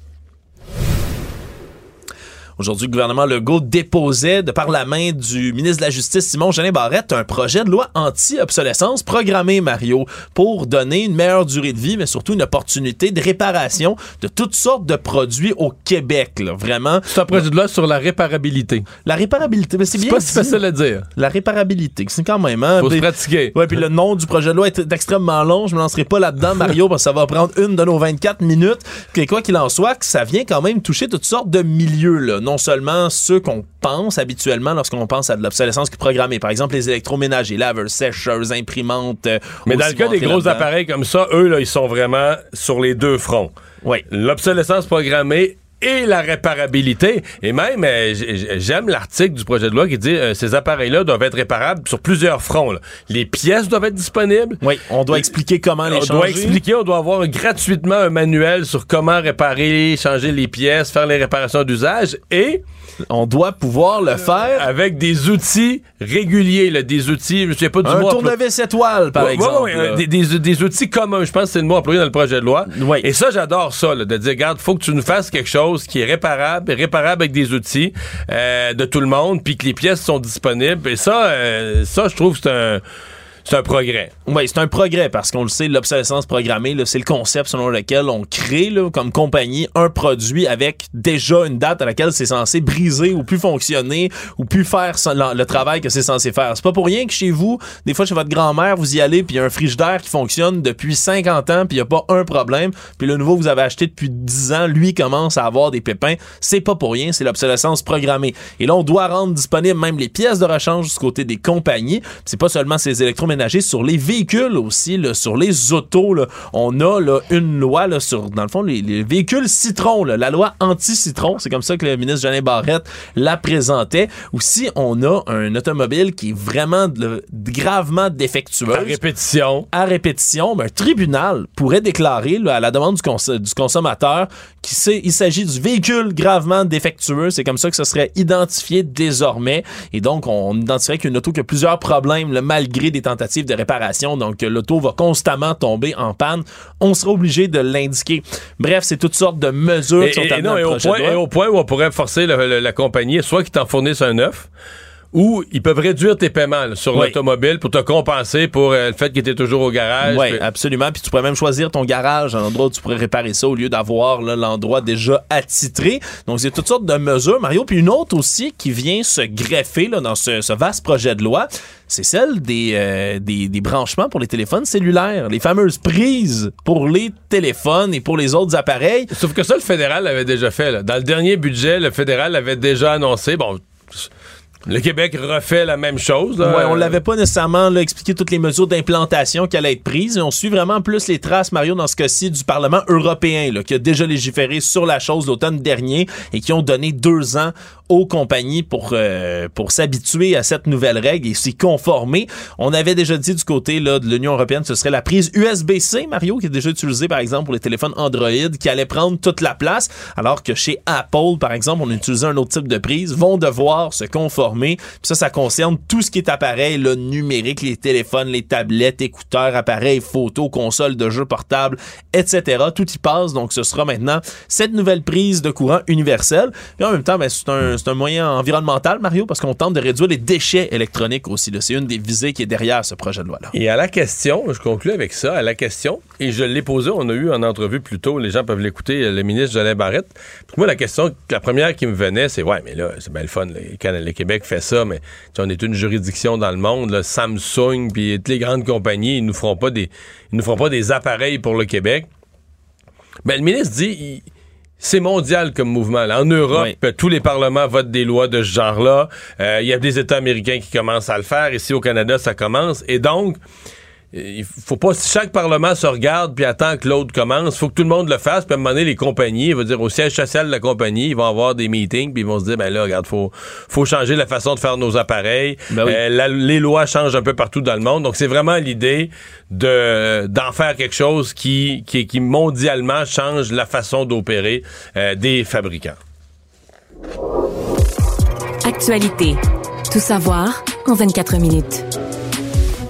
J'espère que tu n'avais pas trop prévu, Mario, de te balader en voiture à Montréal cet été, faire un beau petit tour comme ça, de peut-être de décapotable dans toujours les à rues. pied. Toujours à pied, toujours en vélo, mais en auto, ça risque d'être pas mal plus difficile. Ce matin, un point de presse le mêlé à la sortie d'une rencontre avec les partenaires de Mobilité Montréal. La ministre des Transports, Geneviève Guilbeault, y est allée euh, de, de certaines propositions et certaines promesses aussi, Mario, particulièrement concernant Mobilité Montréal. Parce qu'en même temps, on a annoncé qu'il y a pas moins de 51 chantiers majeurs. là. Pas juste 51 chantiers, on entend 51 majeurs sur l'île de Montréal cet été qui vont venir, là, encore une fois, rendre la circulation extrêmement difficile. là. Et surtout... Ça, on se comprend que c'est la ministre des Transports qui annonce pas. Ça inclut pas tous les petits chantiers municipaux des coins de rue. Là. Ben non, vraiment pas. On les parle chantiers des majeurs. du, ministère des Transports. En fait, en fait, oui et non, Mario, parce que ça, ces 51 chantiers majeurs-là, eux relèvent de plusieurs là-dedans. C'est 21 qui relèvent du ministère des Transports. Ouais, c'est ceux qui relèvent de plus d'une euh, de plus d'une juridiction. Exact. Mais ça inclut pas le petit coin de rue que Montréal fait tout seul. Non, non, non, pas du tout. Puis là, quand je dis c'est des chantiers majeurs, c'est des gros travaux qui durent sur des années. Il y en a 19 qui sont à la ville de Montréal, puis le reste, c'est la ville de Longueuil, Exo, la STM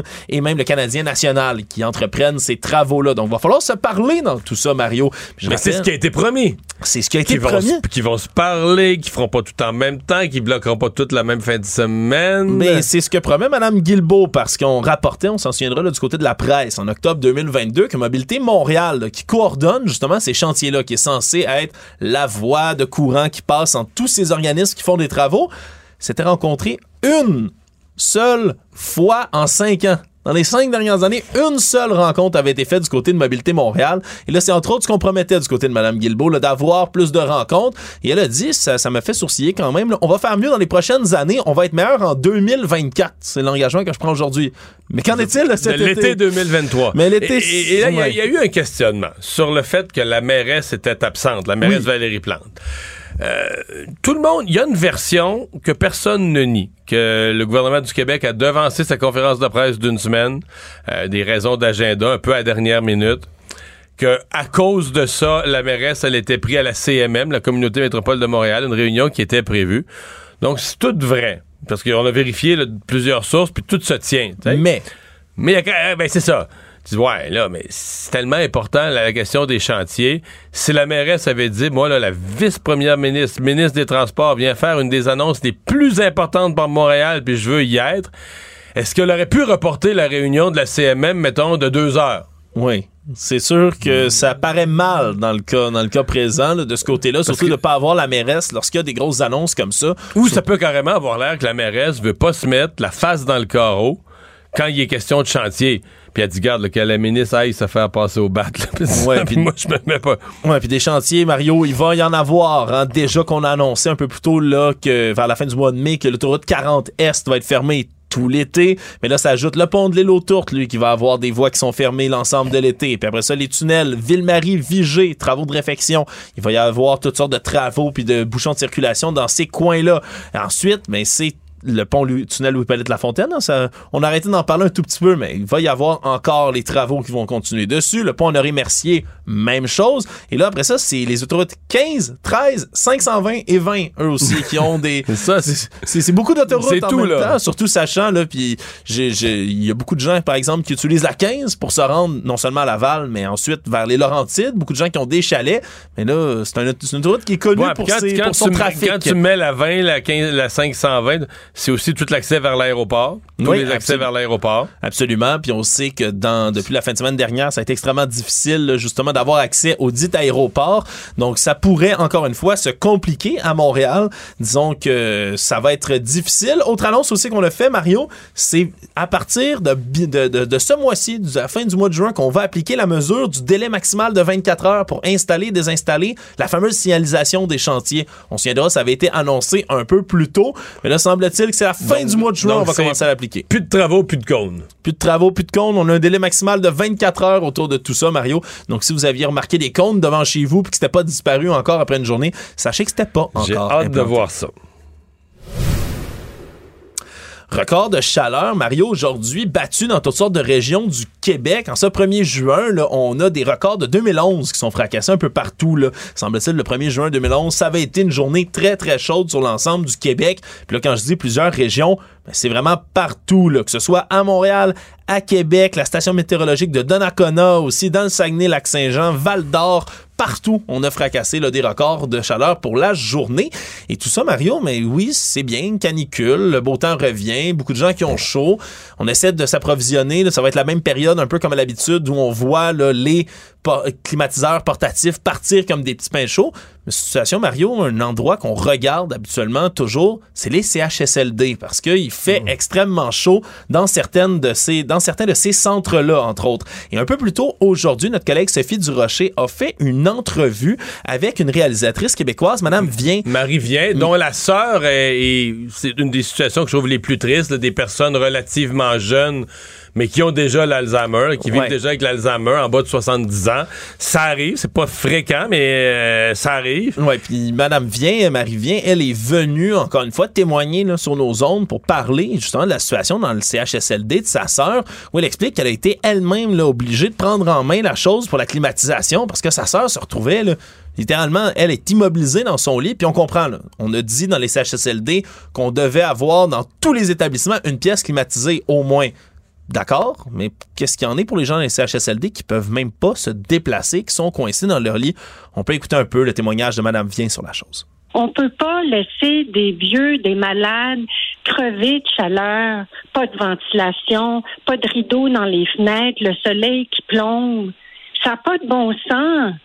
Ça n'a pas de sens que je dise à une directrice de CHSLD, réveillez-vous. Ça n'a pas de sens qu'hier, il n'ait pas pensé à mettre au moins des ventilateurs. Ça n'a pas de sens que le propriétaire soit pas capable de d'appeler un ingénieur pour dire vous allez m'installer un, un, un, climatisateur portatif. Donc, ouais, donc elle et, et elle racontait que la directrice générale du CHSLD a la clim dans son bureau. Oui, c'est sûr qu'il n'y en a pas dans les résidences, mais il y a la clim dans le bureau. Et euh, il y avait, écoute, dans cette entrevue-là, il y avait plein de choses. La question, on, recommande, même les médecins, là, du point de vue de la santé, on recommande, si vous n'avez pas d'autres moyens, si vous pouvez pas aller dans un centre commercial, vous pouvez pas aller où il y a l'air climatisé, comme dernier recours, euh, de l'eau fraîche. Donc, de prendre une douche, un bain. Et on a expliqué dans ce que c'est Madame Vien que, ben non, c'est le lundi puis le vendredi son bain pas en donner un, non, non, un, jeudi, un jeudi, même s'il fait 38 degrés dans la pièce, c'est pas la journée du bain. C'est complètement aberrant que ces situations-là continuent de se produire, Mario. Malheureusement, à chaque fois qu'on regarde des cas comme ça, mais, on, tu l'as dit, c'est pas conseillé pour la santé de personne d'être euh, d'être dehors lorsqu'il fait des chaleurs pareilles. Puis là, on a des gens qui sont les plus vulnérables. C'est eux qu'on tentait de protéger le plus, par exemple, pendant la pandémie de COVID-19. On a des gens extrêmement vulnérables, une santé précaire, qui là se retrouvent dans des chambres qui deviennent des fours. Là.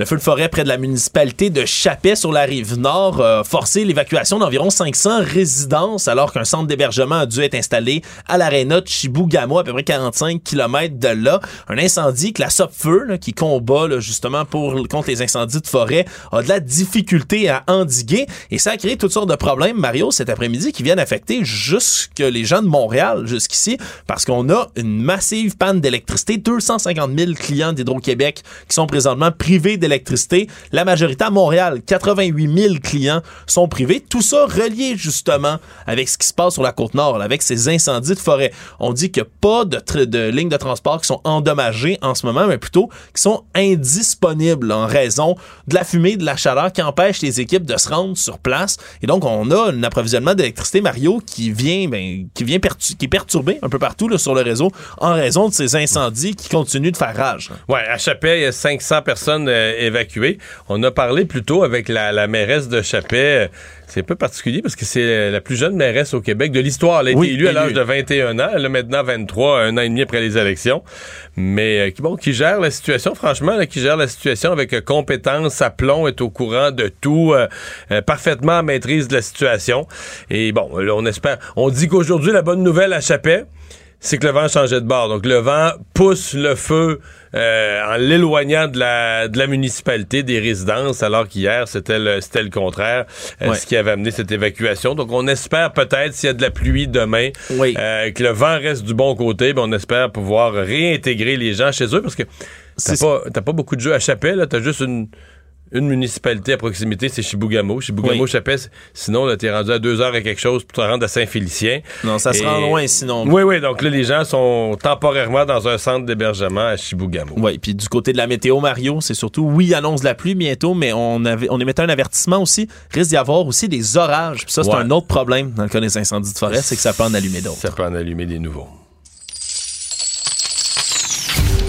Économie. Double panne informatique, Mario, dans deux milieux complètement différents aujourd'hui qui ont perturbé les activités économiques. Celle survenue là, le plus récemment dans la journée, c'est une panne majeure qui frappe le service Interac. Hein. Puis quand on parle d'Interac, c'est vraiment tout ce qui est les virements bancaires, le virement Ouais. Interac. Parce que rassurons les gens, si vous allez en magasin, le paiement Interac, ça, ça semble correct. Oui, c'est pas les cartes de crédit qui, ou de débit qui vont être paralysées. C'est vraiment les virements là, que vous faites à partir de votre application d'un particulier à un autre. Le plus gros problème, Mario, c'est que nous sommes le 1er juin, jour de virement de loyer, puis que c'est rendu le moyen principal pour les locataires de payer leurs propriétaires, d'envoyer comme ça par virement Interac. Donc, on, est quand même dans une drôle de situation. là. Ça met quelques gens dans l'embarras qui sont pas capables comme ça de virer à temps.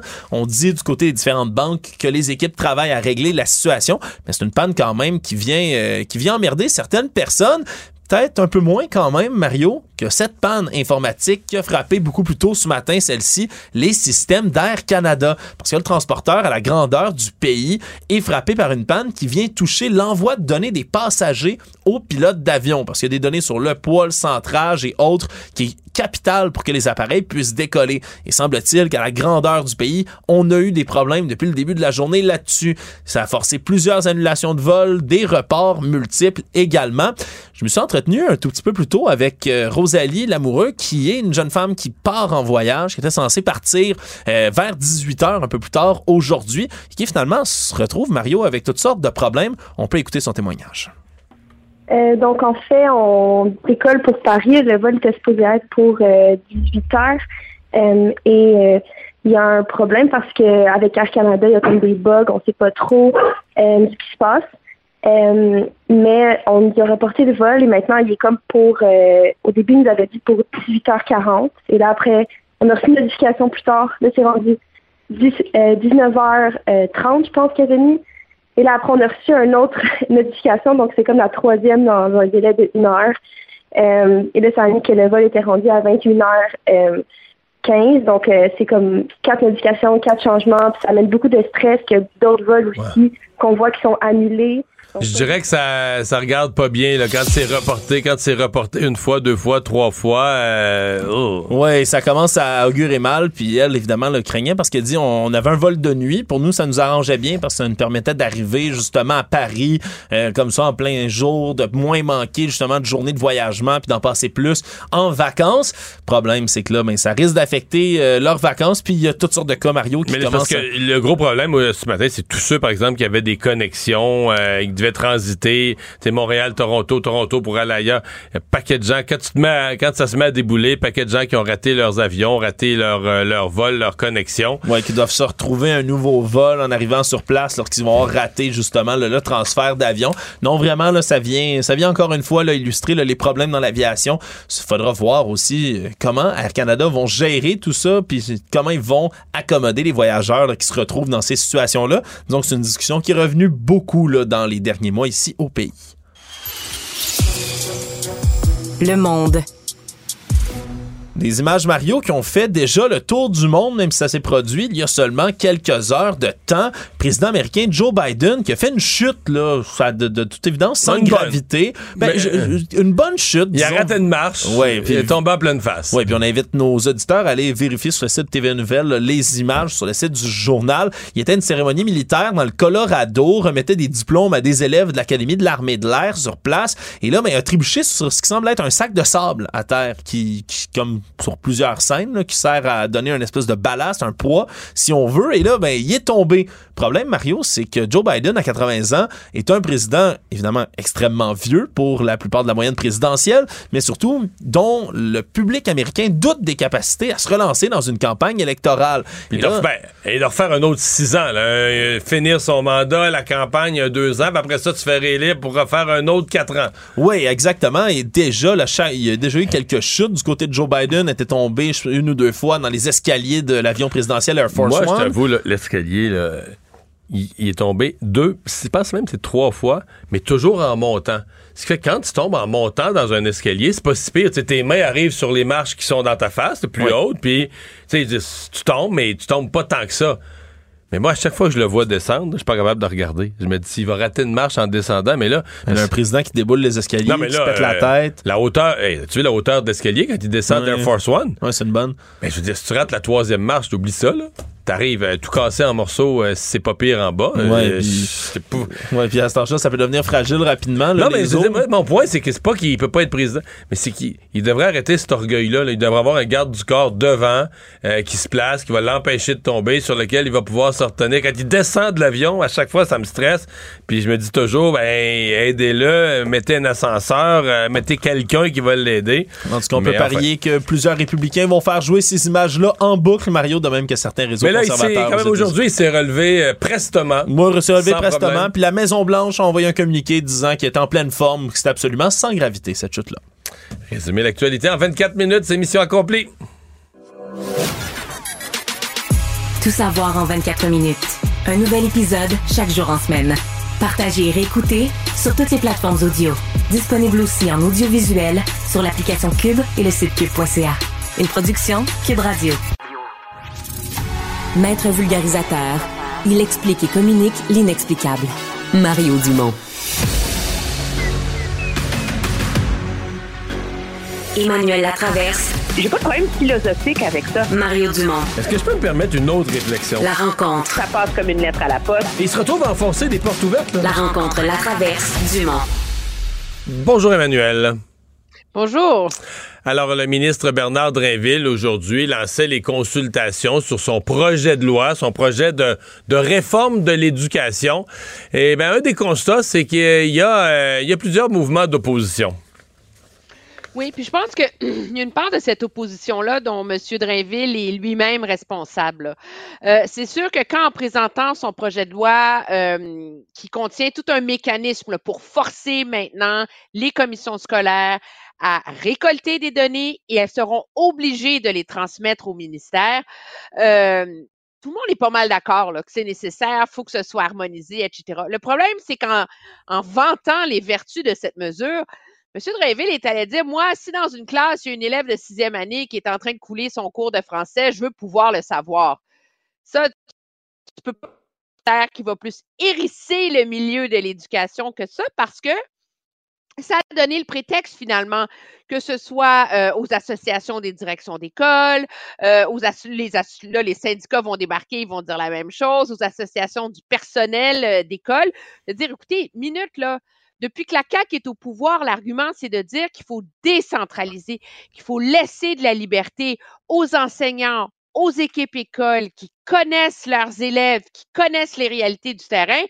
Vous, vous venez nous dire que vous voulez des données pour pouvoir appeler euh, Madame Chantal en sixième année puis demander ce qui va pas, ça tient pas la route. Et donc, je pense que M. Drainville a, euh, est responsable de ce ressac-là en partie. Et cette idée surtout que lui nomme les directeurs des services scolaires et se donne le pouvoir de les congédier, ça aussi, ça donne beaucoup de réticence parce que on craint de voir une recentralisation des pouvoirs. On craint que que ça mine finalement euh, l'innovation, la prise de risque et que ça déresponsabilise aussi les conseils d'administration. À quoi ça sert d'avoir un conseil d'administration sur lequel tu as des parents, tu as des profs, tu as des gens des écoles? Si finalement les décisions que eux prennent puissent être remises en question par le ministre à droite et à gauche. Donc, il y a vraiment une crainte de politisation, je pense, euh, du réseau de la- de l'éducation aux mains du ministre. Monsieur Drainville, lui, maintient que ce n'est pas ce qu'il recherche. Et je pense que ce sera à lui d'en faire la preuve euh, d'amener le gouvernement euh, Hmm. dans, ce, dans, dans ce projet de loi-là.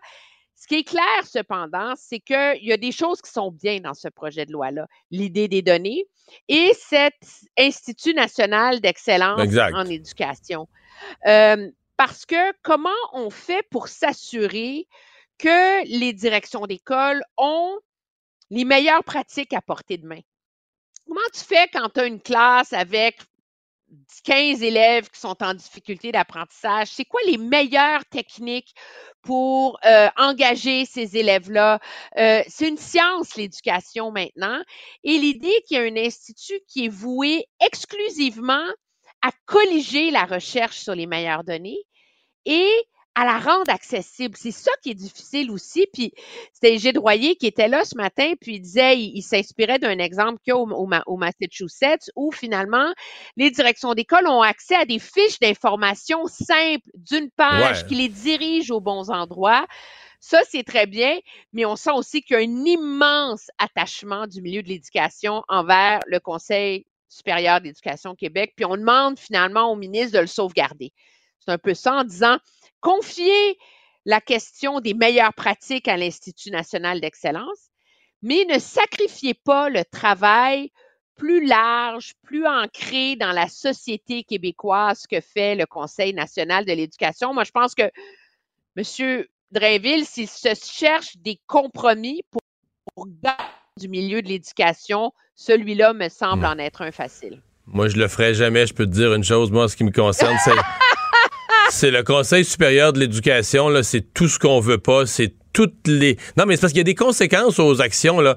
Tu sais, euh, peut-être que les parents qui nous écoutent se rendent pas compte. Tu sais, tous les lologues qui nous ont amenés. Les... Parce que quand on parle des meilleures pratiques, ça, c'est la nouvelle approche. C'est celle des Gilles Royer qui dit regarde, on part de ce qui se fait sur le terrain de mieux, puis on l'applique, puis on l'étend. Alors qu'au Québec, on a eu la philosophie contraire. Toute la réforme Marois, puis toutes les compétences transversales, puis toutes les maudites patentes de réforme euh, pédagogique. Les enfants ont été des cobayes à répétition. Tu sais, il y a des enfants pendant des générations qui ont été des cobayes de toutes sortes de, de- penseurs de l'éducation, théoriciens de l'éducation, qui ont essayé des patentes qui n'ont pas marché, puis les jeunes n'ont pas appris à écrire. Tu sais, c'est des conséquences concrètes. Mais moi, que, c'est pour ça que, tu sais, je trouve Bernard Drinville, il y a beaucoup de petites erreurs politiques, mais il faudrait pas qu'on échappe l'essentiel. Il y a d'excellentes choses qui sont en train de se faire, puis les gens se rendent, se rendent peut-être pas compte qu'ils sont en train de tourner la page sur des choses sur lesquelles on a chialé pendant des années, puis au moment où on est peut-être en train de le changer, on, on s'en rend pas compte ou on est pogné parce que ça, ça c'est des gros lobbies là, puis les lobbies syndicaux, puis là, tout le monde est contre euh, Drainville, puis l'opposition qui s'en mêle, puis qui fait de la démagogie, mais je sais pas. J'ai l'impression qu'on voit peut-être sous certaines erreurs politiques, euh, Bernard Drainville a pas su mettre en valeur, mettre en relief le meilleur de son projet de loi. En tout cas, moi c'est Ben, mon Ça me semble, ça me, moi, je, je vais te dire, tu connais comment je suis minutieuse. J'ai écouté cette commission parlementaire toute la journée. OK? Et moi, j'ai pas vu une pliée, là, tu sais, où tout le monde monte la charge, là, c'est dégueulasse, ça n'a pas sens. J'ai vu une, une réticence, j'ai vu des inquiétudes, j'ai vu de la méfiance face aux maladresses du ministre. Et surtout, personne n'ose le faire, le reproche, parce que les gens sont polis oui. mais qu'il y a des choses essentielles qui ne sont pas là. La réforme Roberge, celle qui abolissait les commissions scolaires et les transformait en centres de services, devait assurer de décentraliser la prise de décision en termes budgétaires, en termes d'allocation de ressources.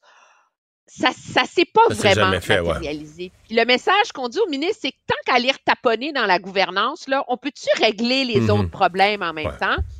Moi, je te dirais, tu connais mon parti pris là-dessus, c'est que on joue dans la gouvernance, mais sans oser s'attaquer à l'éléphant dans la pièce, qui est comment résoudre le problème des trois vitesses sans jeter le bébé avec l'eau du bain, sans sacrifier les écoles privées. euh, et tout Mais c'est parce que ceux qui utilisent ce non, mais, mais Emmanuel, l'excellence qui viennent avec. Emmanuel, la grande majorité de ceux qui ont amené ce discours là, sur le, le, le toit- toit vitesse, c'est les ennemis de l'école privée. C'est une nouvelle façon. Ça fait 30 ans qu'ils disent qu'il faut éliminer les écoles privées au Québec. C'est la nouvelle façon qu'ils ont trouvée. C'est le nouveau langage qu'ils ont inventé pour attaquer l'école privée d'un autre angle, là, tu sais, d'amener ça autrement. Oui. Euh, Toi puis moi, là, est-ce qu'il y a moyen, il y a des grandes vertus, il y a des très grandes écoles, il y a un super niveau d'éducation là-dedans. Le problème des trois vitesses, c'est qu'on se ramasse avec les plus maganés, les, ceux qui ont le plus de difficultés, qui sont tous ensemble. Ça fait des classes ingérables pour les enseignants. Ça fait des élèves qui sont dans des classes où ils n'ont pas beaucoup de modèles pour, euh, pour Hmm. les tirer vers le haut. Est-ce qu'il y a moyen, moi, je pense, moi, c'est là que je la verrais, la réflexion, de faire un pont, d'inciter les écoles privées à prendre davantage de ces élèves Mais c'est déjà fait, ça. Moi, Largement. Ben, à part, c'est parce qu'on pense, on pense tant toujours aux trois plus belles écoles privées de Montréal, Regina, Sumta puis Brébeuf. Mais c'est plus ça, l'école privée. Euh, C'est pas ça dans 80% du territoire du Québec, ailleurs. C'est pas ça dans la plupart des écoles privées de Montréal. Il reste une crème à Montréal autour d'Outremont. Puis c'est c'est ça là, qu'on a en tête dans les médias comme étant Oui, l'école mais il y a privée. encore une, une- une réalité où les enfants les plus en difficulté sont marginalisés. Et donc, Ouais, les le- inégalités existent avant qu'ils arrivent à l'école, on s'entend. Mais l'école ne réussit pas à les tirer vers le haut, ces enfants-là. Puis moi, je pense que c'est le défi et c'est le problème auquel on, on ne s'attaque pas. C'est d'outiller si l'école. veut c'est blâmer ouais. l'école privée, les vitesses ou je sais pas quoi, c'est quand même ça le cœur du problème. Ouais. Mais c'est de relever le niveau de l'école publique. C'est d'outiller l'école publique, c'est d'en relever le niveau, les bâtiments, les services, les programmes, et peut-être la gratuité d'inscription pour les gens à faible revenu, la gratuité d'inscription à des programmes de haute qualité. Ça, moi, j'en suis. Hey, Il faut se garder du temps pour parler de ce sondage léger. C'est le National Post qui l'a hein? qui l'a publié. Moi, parce qu'il est intéressant parce qu'il y a deux nouvelles, à mon avis, très hautement contradictoires. Là. Euh, pour les uns et les autres, pour les libéraux et les conservateurs, ils ont chacun une excellente nouvelle, puis chacun une nouvelle apeurante. Oui, la bonne, ben, la bonne, la- les, les deux nouvelles, c'est de un qu'il y a seulement 27 des Canadiens qui ont confiance dans l'indépendance, la crédibilité et l'impartialité de David Johnston. Donc, euh, l'idée là, que M. Trudeau s'imagine que quand on répète un ancien gouverneur général, un Canadien exemplaire qui a voué sa vie à, servir le Canada, là, ça passe pas, le monde ne le croit pas, ils ont des doutes. Moi, je ne vois pas comment, avec des données comme ça, M. euh, Johnson peut se regarder dans le miroir puis prétendre qu'il est la bonne personne pour réconcilier les Canadiens face euh, à la crédibilité de nos institutions. En même temps, Jean-Marc Léger a aussi sondé les intentions de vote et les libéraux ont repris l'avance dans les intentions de vote. Dans la marge d'erreur, on ouais, là, on mais quand même. Non, non, non, mais j'ai vu la même chose. 33% pour les libéraux, puis 31% pour les conservateurs. J'ai essayé de trouver comment réconcilier les deux. Je te donne mes thèses. Tu me diras ce que tu en penses. Dans le même sondage, il y a quand même juste 46% des Canadiens qui sont au courant du rapport Johnston et de ses détails. Donc, on sent que c'est une histoire qui ne réussit pas à capter l'imaginaire de l'électorat. Ça reste, sais, inside baseball, C'est euh, c'est- c'est une histoire de colline qui intéresse le monde de colline parlementaire. Par ailleurs, dans le sondage sur les intentions de vote, ce qui est très ironique, c'est que les conservateurs sont deuxièmes à l'échelle du pays, avec 31% mais ils sont premiers en Ontario, avec 36 contre 34. C'est pas énorme comme avant, mais ils sont premiers en Ontario. Et au Québec, ils sont à 23 Une grosse marge d'erreur, mais ils sont dans la zone payante. Il est où le problème? Le problème, c'est en Alberta qu'ils ont baissé. En Alberta, les libéraux sont à 30% Puis ça, est-ce qu'il y a un effet là-dedans? Puis les Un conservateurs effet ont Notley, baissé là. en, Un e- ouais. en Colombie-Britannique. Est-ce qu'il y a un effet que Daniel Smith, qui est quand même la personne sur Terre la moins susceptible d'être élue première ministre d'une province au Canada, euh, je veux dire, tu ne peux pas avoir plus mauvaise candidate en termes de crédibilité, en termes d'erreur. Euh, Est-ce qu'elle nuit à Pierre Poilievre, même en Alberta, et dans l'Ouest en particulier, tu sais, par ricochet du côté de la Colombie-Britannique, où les gens regardent et disent Eh boy, on va-tu s'embarquer avec ça comme premier ministre, tu sais, une, une, une Daniel Smith euh, version homme. Euh, je pense qu'on a, on a passé la semaine à essayer de voir ça serait quoi l'impact de cette élection en Alberta. Moi, je pense qu'il y a une mise en garde. Ceci étant dit, même si les conservateurs ont vraiment baissé en Alberta, ça n'empêche pas qu'ils gagneraient quasiment Ouais. tous les sièges dans cette Ouais, province-là. ouais. Puis c'est ce qui nous révèle, je pense, ce sondage-là, que dans un pays aussi fracturé politiquement qu'est le Canada, on est vraiment dans une situation où les sondages nationaux nous en disent de moins en moins sur l'état du vrai pays, de la, du vrai paysage politique sur qui peut, peut voit au- du côté des États-Unis. Emmanuel, merci. Ça À fait demain. plaisir. Au revoir.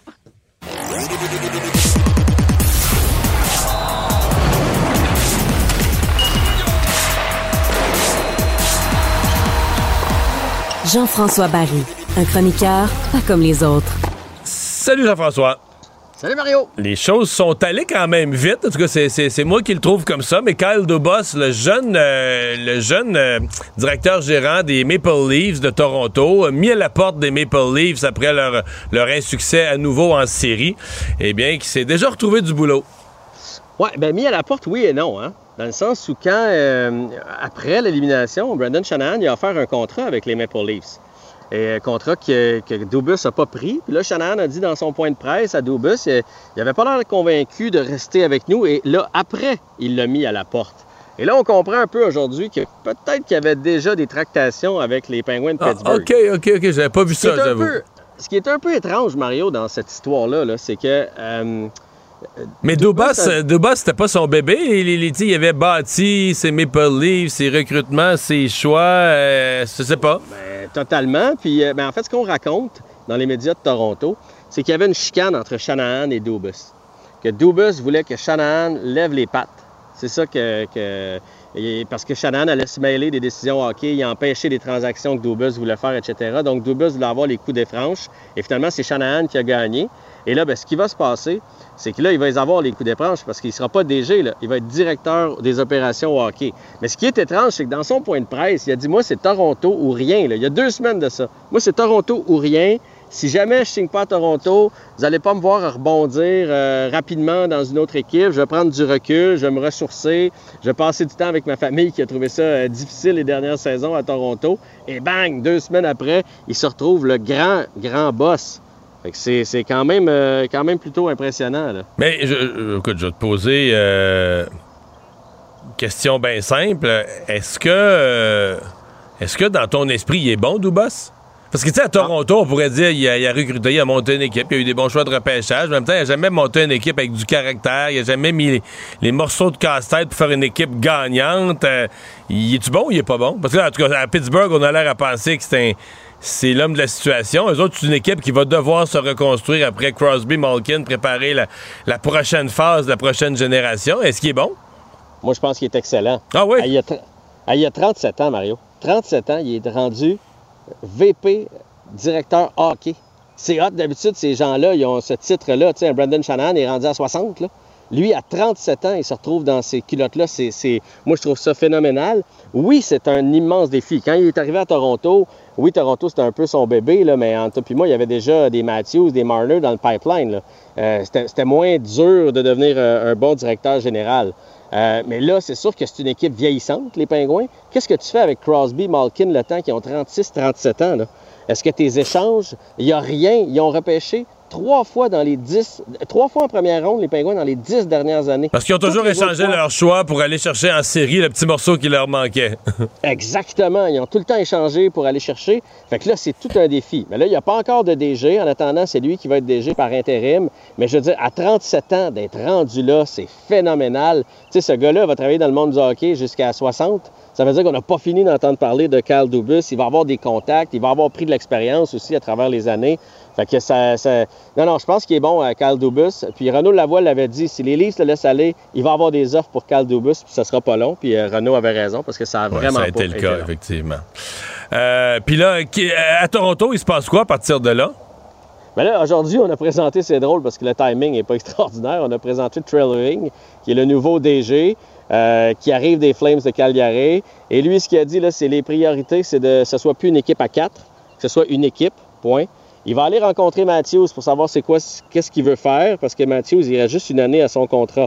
Qu'est-ce qui va se passer après pour euh, Austin Matthews? Est-ce qu'il va rester à Toronto où il a envie d'aller jouer aux États-Unis? Et qu'est-ce qu'il va faire aussi avec Sheldon Keefe? Évidemment, là, pour l'instant, il a donné son vote de confiance à tout le monde. Mais ça, euh, c'est un peu comme en politique, hein, Mario, quand t'arrives, tu fais Ouais, ouais, on va garder tous mes ministres, puis euh, j'ai- les aime toutes, puis euh, tout va bien aller. Puis après puis, ça, euh, tu prends des décisions. Une fois que tout le monde est calmé, tu prends tes décisions. Exactement. C'est Ouais, en plein ça. Fait que, ça quand même, c'est c'est une belle chaise musicale, le monde du hockey. hein. C'est toujours le même monde. Tu te fais congédier une place, puis après ça, tu te fais, tu te fais signer deux semaines après à l'autre place. Il nous reste 45 secondes. Des nouvelles de Bianca Andrescu, euh, à Roland Garros? Oh, ma Bibi, ma Bibi qui est allée euh, d'une belle performance aujourd'hui. On la sent bien en confiance. Elle jouait contre Emma Navarro. Elle a gagné 6-1 et 6-4, donc ça n'a pas été tellement difficile. Euh, c'est possible, en plus de ça, de continuer pour elle. Le chemin s'ouvrirait jusqu'en 16e de finale avec de belles performances. Elle n'a pas besoin de jouer au-dessus de sa tête, juste jouer euh, comme elle est capable. Son prochain match, c'est- contre Turenko, qui est une Une Ukrainienne, ouais. qui est classée 66e mondiale. Donc, euh, Bianca Andreescu qui est capable d'aller chercher ce match-là aussi. Mais elle joue du bon tennis, c'est ça qui est important. On va souhaiter que son corps tienne le coup parce que c'est souvent un des problèmes avec Bianca Andreescu. Sa tête et son corps. Le Quand elle tennis, joue lui, il est plusieurs matchs, effectivement. Hey, merci. À demain. Cube Radio. Cube Radio. En direct à LCN. Cet été sur euh, les, les grandes artères du Grand Montréal. Il y a 21 de ces chantiers qui relèvent du MTQ, 19 de la ville de Montréal. Le reste, bon, c'est la ville de Longueuil, Exo, STM notamment. Québec qui veut s'assurer qu'on ne verra pas de con orange alors qu'il n'y a pas de travaux. On n'a jamais vu ça.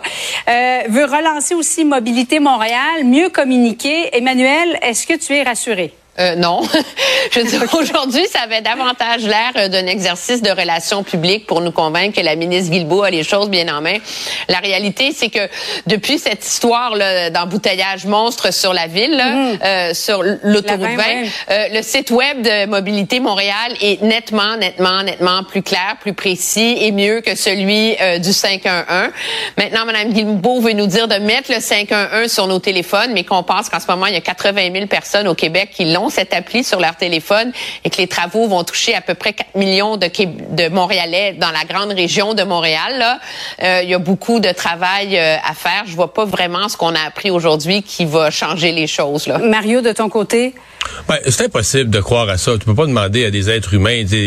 C'est basé sur une expérience de vie, des années de difficultés, l'été, des chantiers mal gérés. Je, je respecte quand même que la ministre Guilbeault, c'est une personne qui fait face à la musique. Elle l'a prouvé plusieurs fois. Donc, euh, tu sais, elle pourrait choisir de pas se mettre la face dans le carreau. Puis, tu sais, aujourd'hui, bon, je sais, là, on a vérifié les agendas, on a tout vérifié. Il y a eu changement d'heure. La mairesse Plante était dans une réunion de la CMM, donc elle pouvait pas être là. Moi, je continue à penser qu'elle aurait pu, si ça avait été d'une importance capitale là, d'être là pour parler de transport et de congestion, euh, elle aurait pu déplacer de quelques heures ou en tout cas dans la réunion de la commission. Parce qu'en bout de ligne, euh, le drame pour cette, de cette affaire-là, c'est que les gens des banlieues, les gens des régions du Québec, les gens sont de plus en plus hésitants à venir à Montréal l'été. De plus en plus qui se disent, ah, regarde, oublie ça Montréal. Et c'est la mairesse, là, pour les restaurateurs, pour les festivals, pour les, les grandes activités, les gens de Montréal qui veulent vendre des billets, qui veulent avoir des clients, c'est la mairesse de Montréal qui a le devoir de dire aux gens de la BTB, là, ben, tu sais, parce qu'elle parle juste de vélo, elle parle juste, tu sais, elle, faudrait qu'elle puisse dire, la mairesse, aux gens de la BTB, mettez trois enfants sur le siège en arrière du SUV, puis venez nous voir, on va être content d'avoir votre SUV dans notre ville, puis c'est pas vrai que je suis une obsédée du vélo, puis j'en fais une maladie du vélo, puis je mets tout l'argent des vélos, puis je fais toutes les annonces sur le vélo. Les gens doivent entendre la mairesse de Montréal dire ça, là. Euh, mais en même temps, on parle de la mairesse de Montréal, Pierre Fitzgibbon. euh, c'est le ministre responsable de la métropole. Est-ce qu'Emmanuel, il aurait dû être présent aujourd'hui? À un moment donné, on va pas inviter tout le monde là, qui a un lien de près ou de loin là, pour faire des conférences de presse pour nous donner la, la liste des, des chantiers. Là. Je pense que le, le je, je sais qu'en termes de relations publiques, là, M. Fitzgibbon devrait être là, là, le premier, là, en train de nous parler des cônes oranges. Là. À un moment donné, il y en a trop. Il y a une réalité, elle est incommensurable. Là. Il y en a trop des chantiers. Pourquoi il y en a trop des chantiers? Parce qu'on a laissé nos infrastructures se détériorer pendant trop longtemps et elles arrivent toutes en fin de vie en même temps. Ça, tu peux pas, tu peux pas changer cette réalité-là. Là. Et c'est malheureusement la réalité à laquelle la pauvre ville de Montréal est confrontée en ce Mais moment. c'est additionné une autre réalité quand même. Oui? C'est- C'est additionné à la réalité qu'on se fout de l'automobilisme. On- Là, pour une première fois, on nous dit on mettra plus de cônes, on va les enlever s'il n'y a pas de chantier. Mais tu sais, là, on nous dit ça cette année, mais c'est des années, c'est des années et des années là, passer à côté de centaines de cônes. Il n'y a personne qui travaille des semaines entières, puis on coupe des voies aux automobilistes, on, on les engorge, on leur fait perdre du temps, brûler de l'essence pour rien. Et c'est pour ça quand une annonce comme aujourd'hui, genre, euh, tant mieux si quelqu'un s'en occupe un peu plus, puis ils vont se faire des réunions. On ils va vont leur se- donner 24 Ils vont heures, se parler. Ouais, on, va, on va espérer. On va espérer. On se croise les doigts. Euh, c'est aujourd'hui qu'a débuté l'examen du projet de loi 23. C'est sur la réforme de l'éducation. Alors, jusqu'à mardi prochain, euh, on va voir passer des syndicats, des organismes, des experts qui vont déposer leur mémoire, qui vont faire connaître leur point de vue. Et euh, déjà, il y a beaucoup de résistance. Et sur la résistance, le, le ministre Drainville a déploré. Chaque fois qu'on veut changer quelque chose, il y a de la résistance. En même temps, sur le terrain, on se rend compte que ça ne fonctionne pas. Il y a énormément d'élèves qui manquent de ressources, qui sont en difficulté. Alors, on veut changer les choses mais on n'est pas d'accord avec la façon de faire du ministre. Qui a tort, qui a raison, Emmanuel? Ben, le ministre a un peu empoisonné son propre projet de loi, là, Mm. quand pour expliquer que ça prend des données. Puis ça, moi, j'ai écouté la commission aujourd'hui, tout le monde est d'accord, OK? Que ça prend des meilleures données, qu'il faut qu'elle se rende au ministère, mais que lui, il veut avoir les données pour son bureau, pour savoir que si dans une classe de sixième année, il y a un enfant qui a des problèmes, là, il veut le savoir. Excuse-moi, là, le ministre va pas se mettre à regarder les bulletins de chacun des enfants, puis il va pas prendre le téléphone pour appeler Madame Chantal. Ça, ça a complètement hérissé, je dirais, le milieu de l'éducation, d'autant plus qu'il s'est en plus donné le pouvoir de nommer et dégommer les directeurs des commissions scolaires.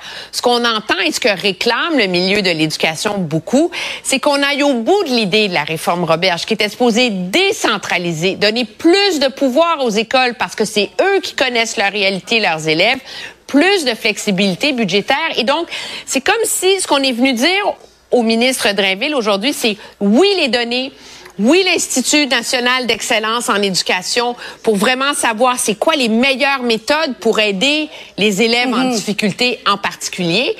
Mais pour le reste, c'est comme si vous donnez des solutions aux mauvais problèmes, que nous, nos problèmes sont plus urgents.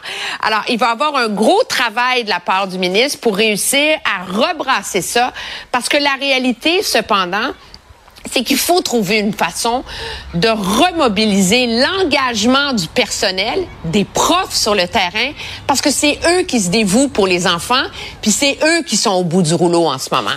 Mario, Ouais. tout le monde s'entend pour dire on veut aider les élèves actuellement, on veut qu'ils soient meilleurs. Est-ce que ça passe finalement par la réforme que, que veut mettre de l'avant Bernard Drainville? Ben, il y a des bonnes choses dedans. Et moi, à mon avis, il fait. Écoute, c'est très dur changer le, monde de l'éducation. Euh, il fait face à des lobbies très puissants qui veulent pas de ces changements-là. Et il les a nourris un peu. Il a fait des erreurs politiques, pas nécessairement des erreurs sur le fondamental de l'éducation, mais il a fait des erreurs politiques. Qu'on pense là, sa comparaison salaire des députés, salaire des profs. Donc, il a, il a donné de la matière euh, aux opposants. Et je pense que là, avec cette commission parlementaire, le devoir pour lui, c'est de ramener ça sur le fondamental, de ramener ça sur l'éducation, sur les enfants, sur les choses importantes, et peut-être sur la question des pouvoirs, de la centralisation, de faire des petits compromis, des petits changements, montrer de la bonne foi euh, pour remettre, parce que là, son, son projet est sur le bord de débarquer des rails, malgré de bons fondements, et sur le bord de débarquer des rails à cause de la, joute politique puis des erreurs politiques. Québec qui dépose un projet de loi qui fait quasi l'unanimité ou euh, c'est pas l'unanimité contre l'obsolescence programmée. Euh, Emmanuel, ça s'inscrit vraiment dans un mouvement mondial en faveur de l'environnement notamment, moins consommer. Il était temps. Oui, il était grand temps, finalement. Euh, Le Québec entre dans la modernité. Je disais, c'est 50 millions de tonnes par année hein, de déchets causés par nos électroménagers, les petits appareils électroniques, etc. Puis je pense qu'il y a beaucoup de gens qui ont vu leur cuisinière, leur frigo euh, s'éteindre ou briser et être irréparable après euh, deux, trois ans, quatre ans, puis qui ont coûté 1500 dollars, qui vont Mhm. être très contents d'avoir enfin des recours. Oui, souvent, Mario, ça coûte plus cher de faire réparer l'appareil que d'en acheter un nouveau.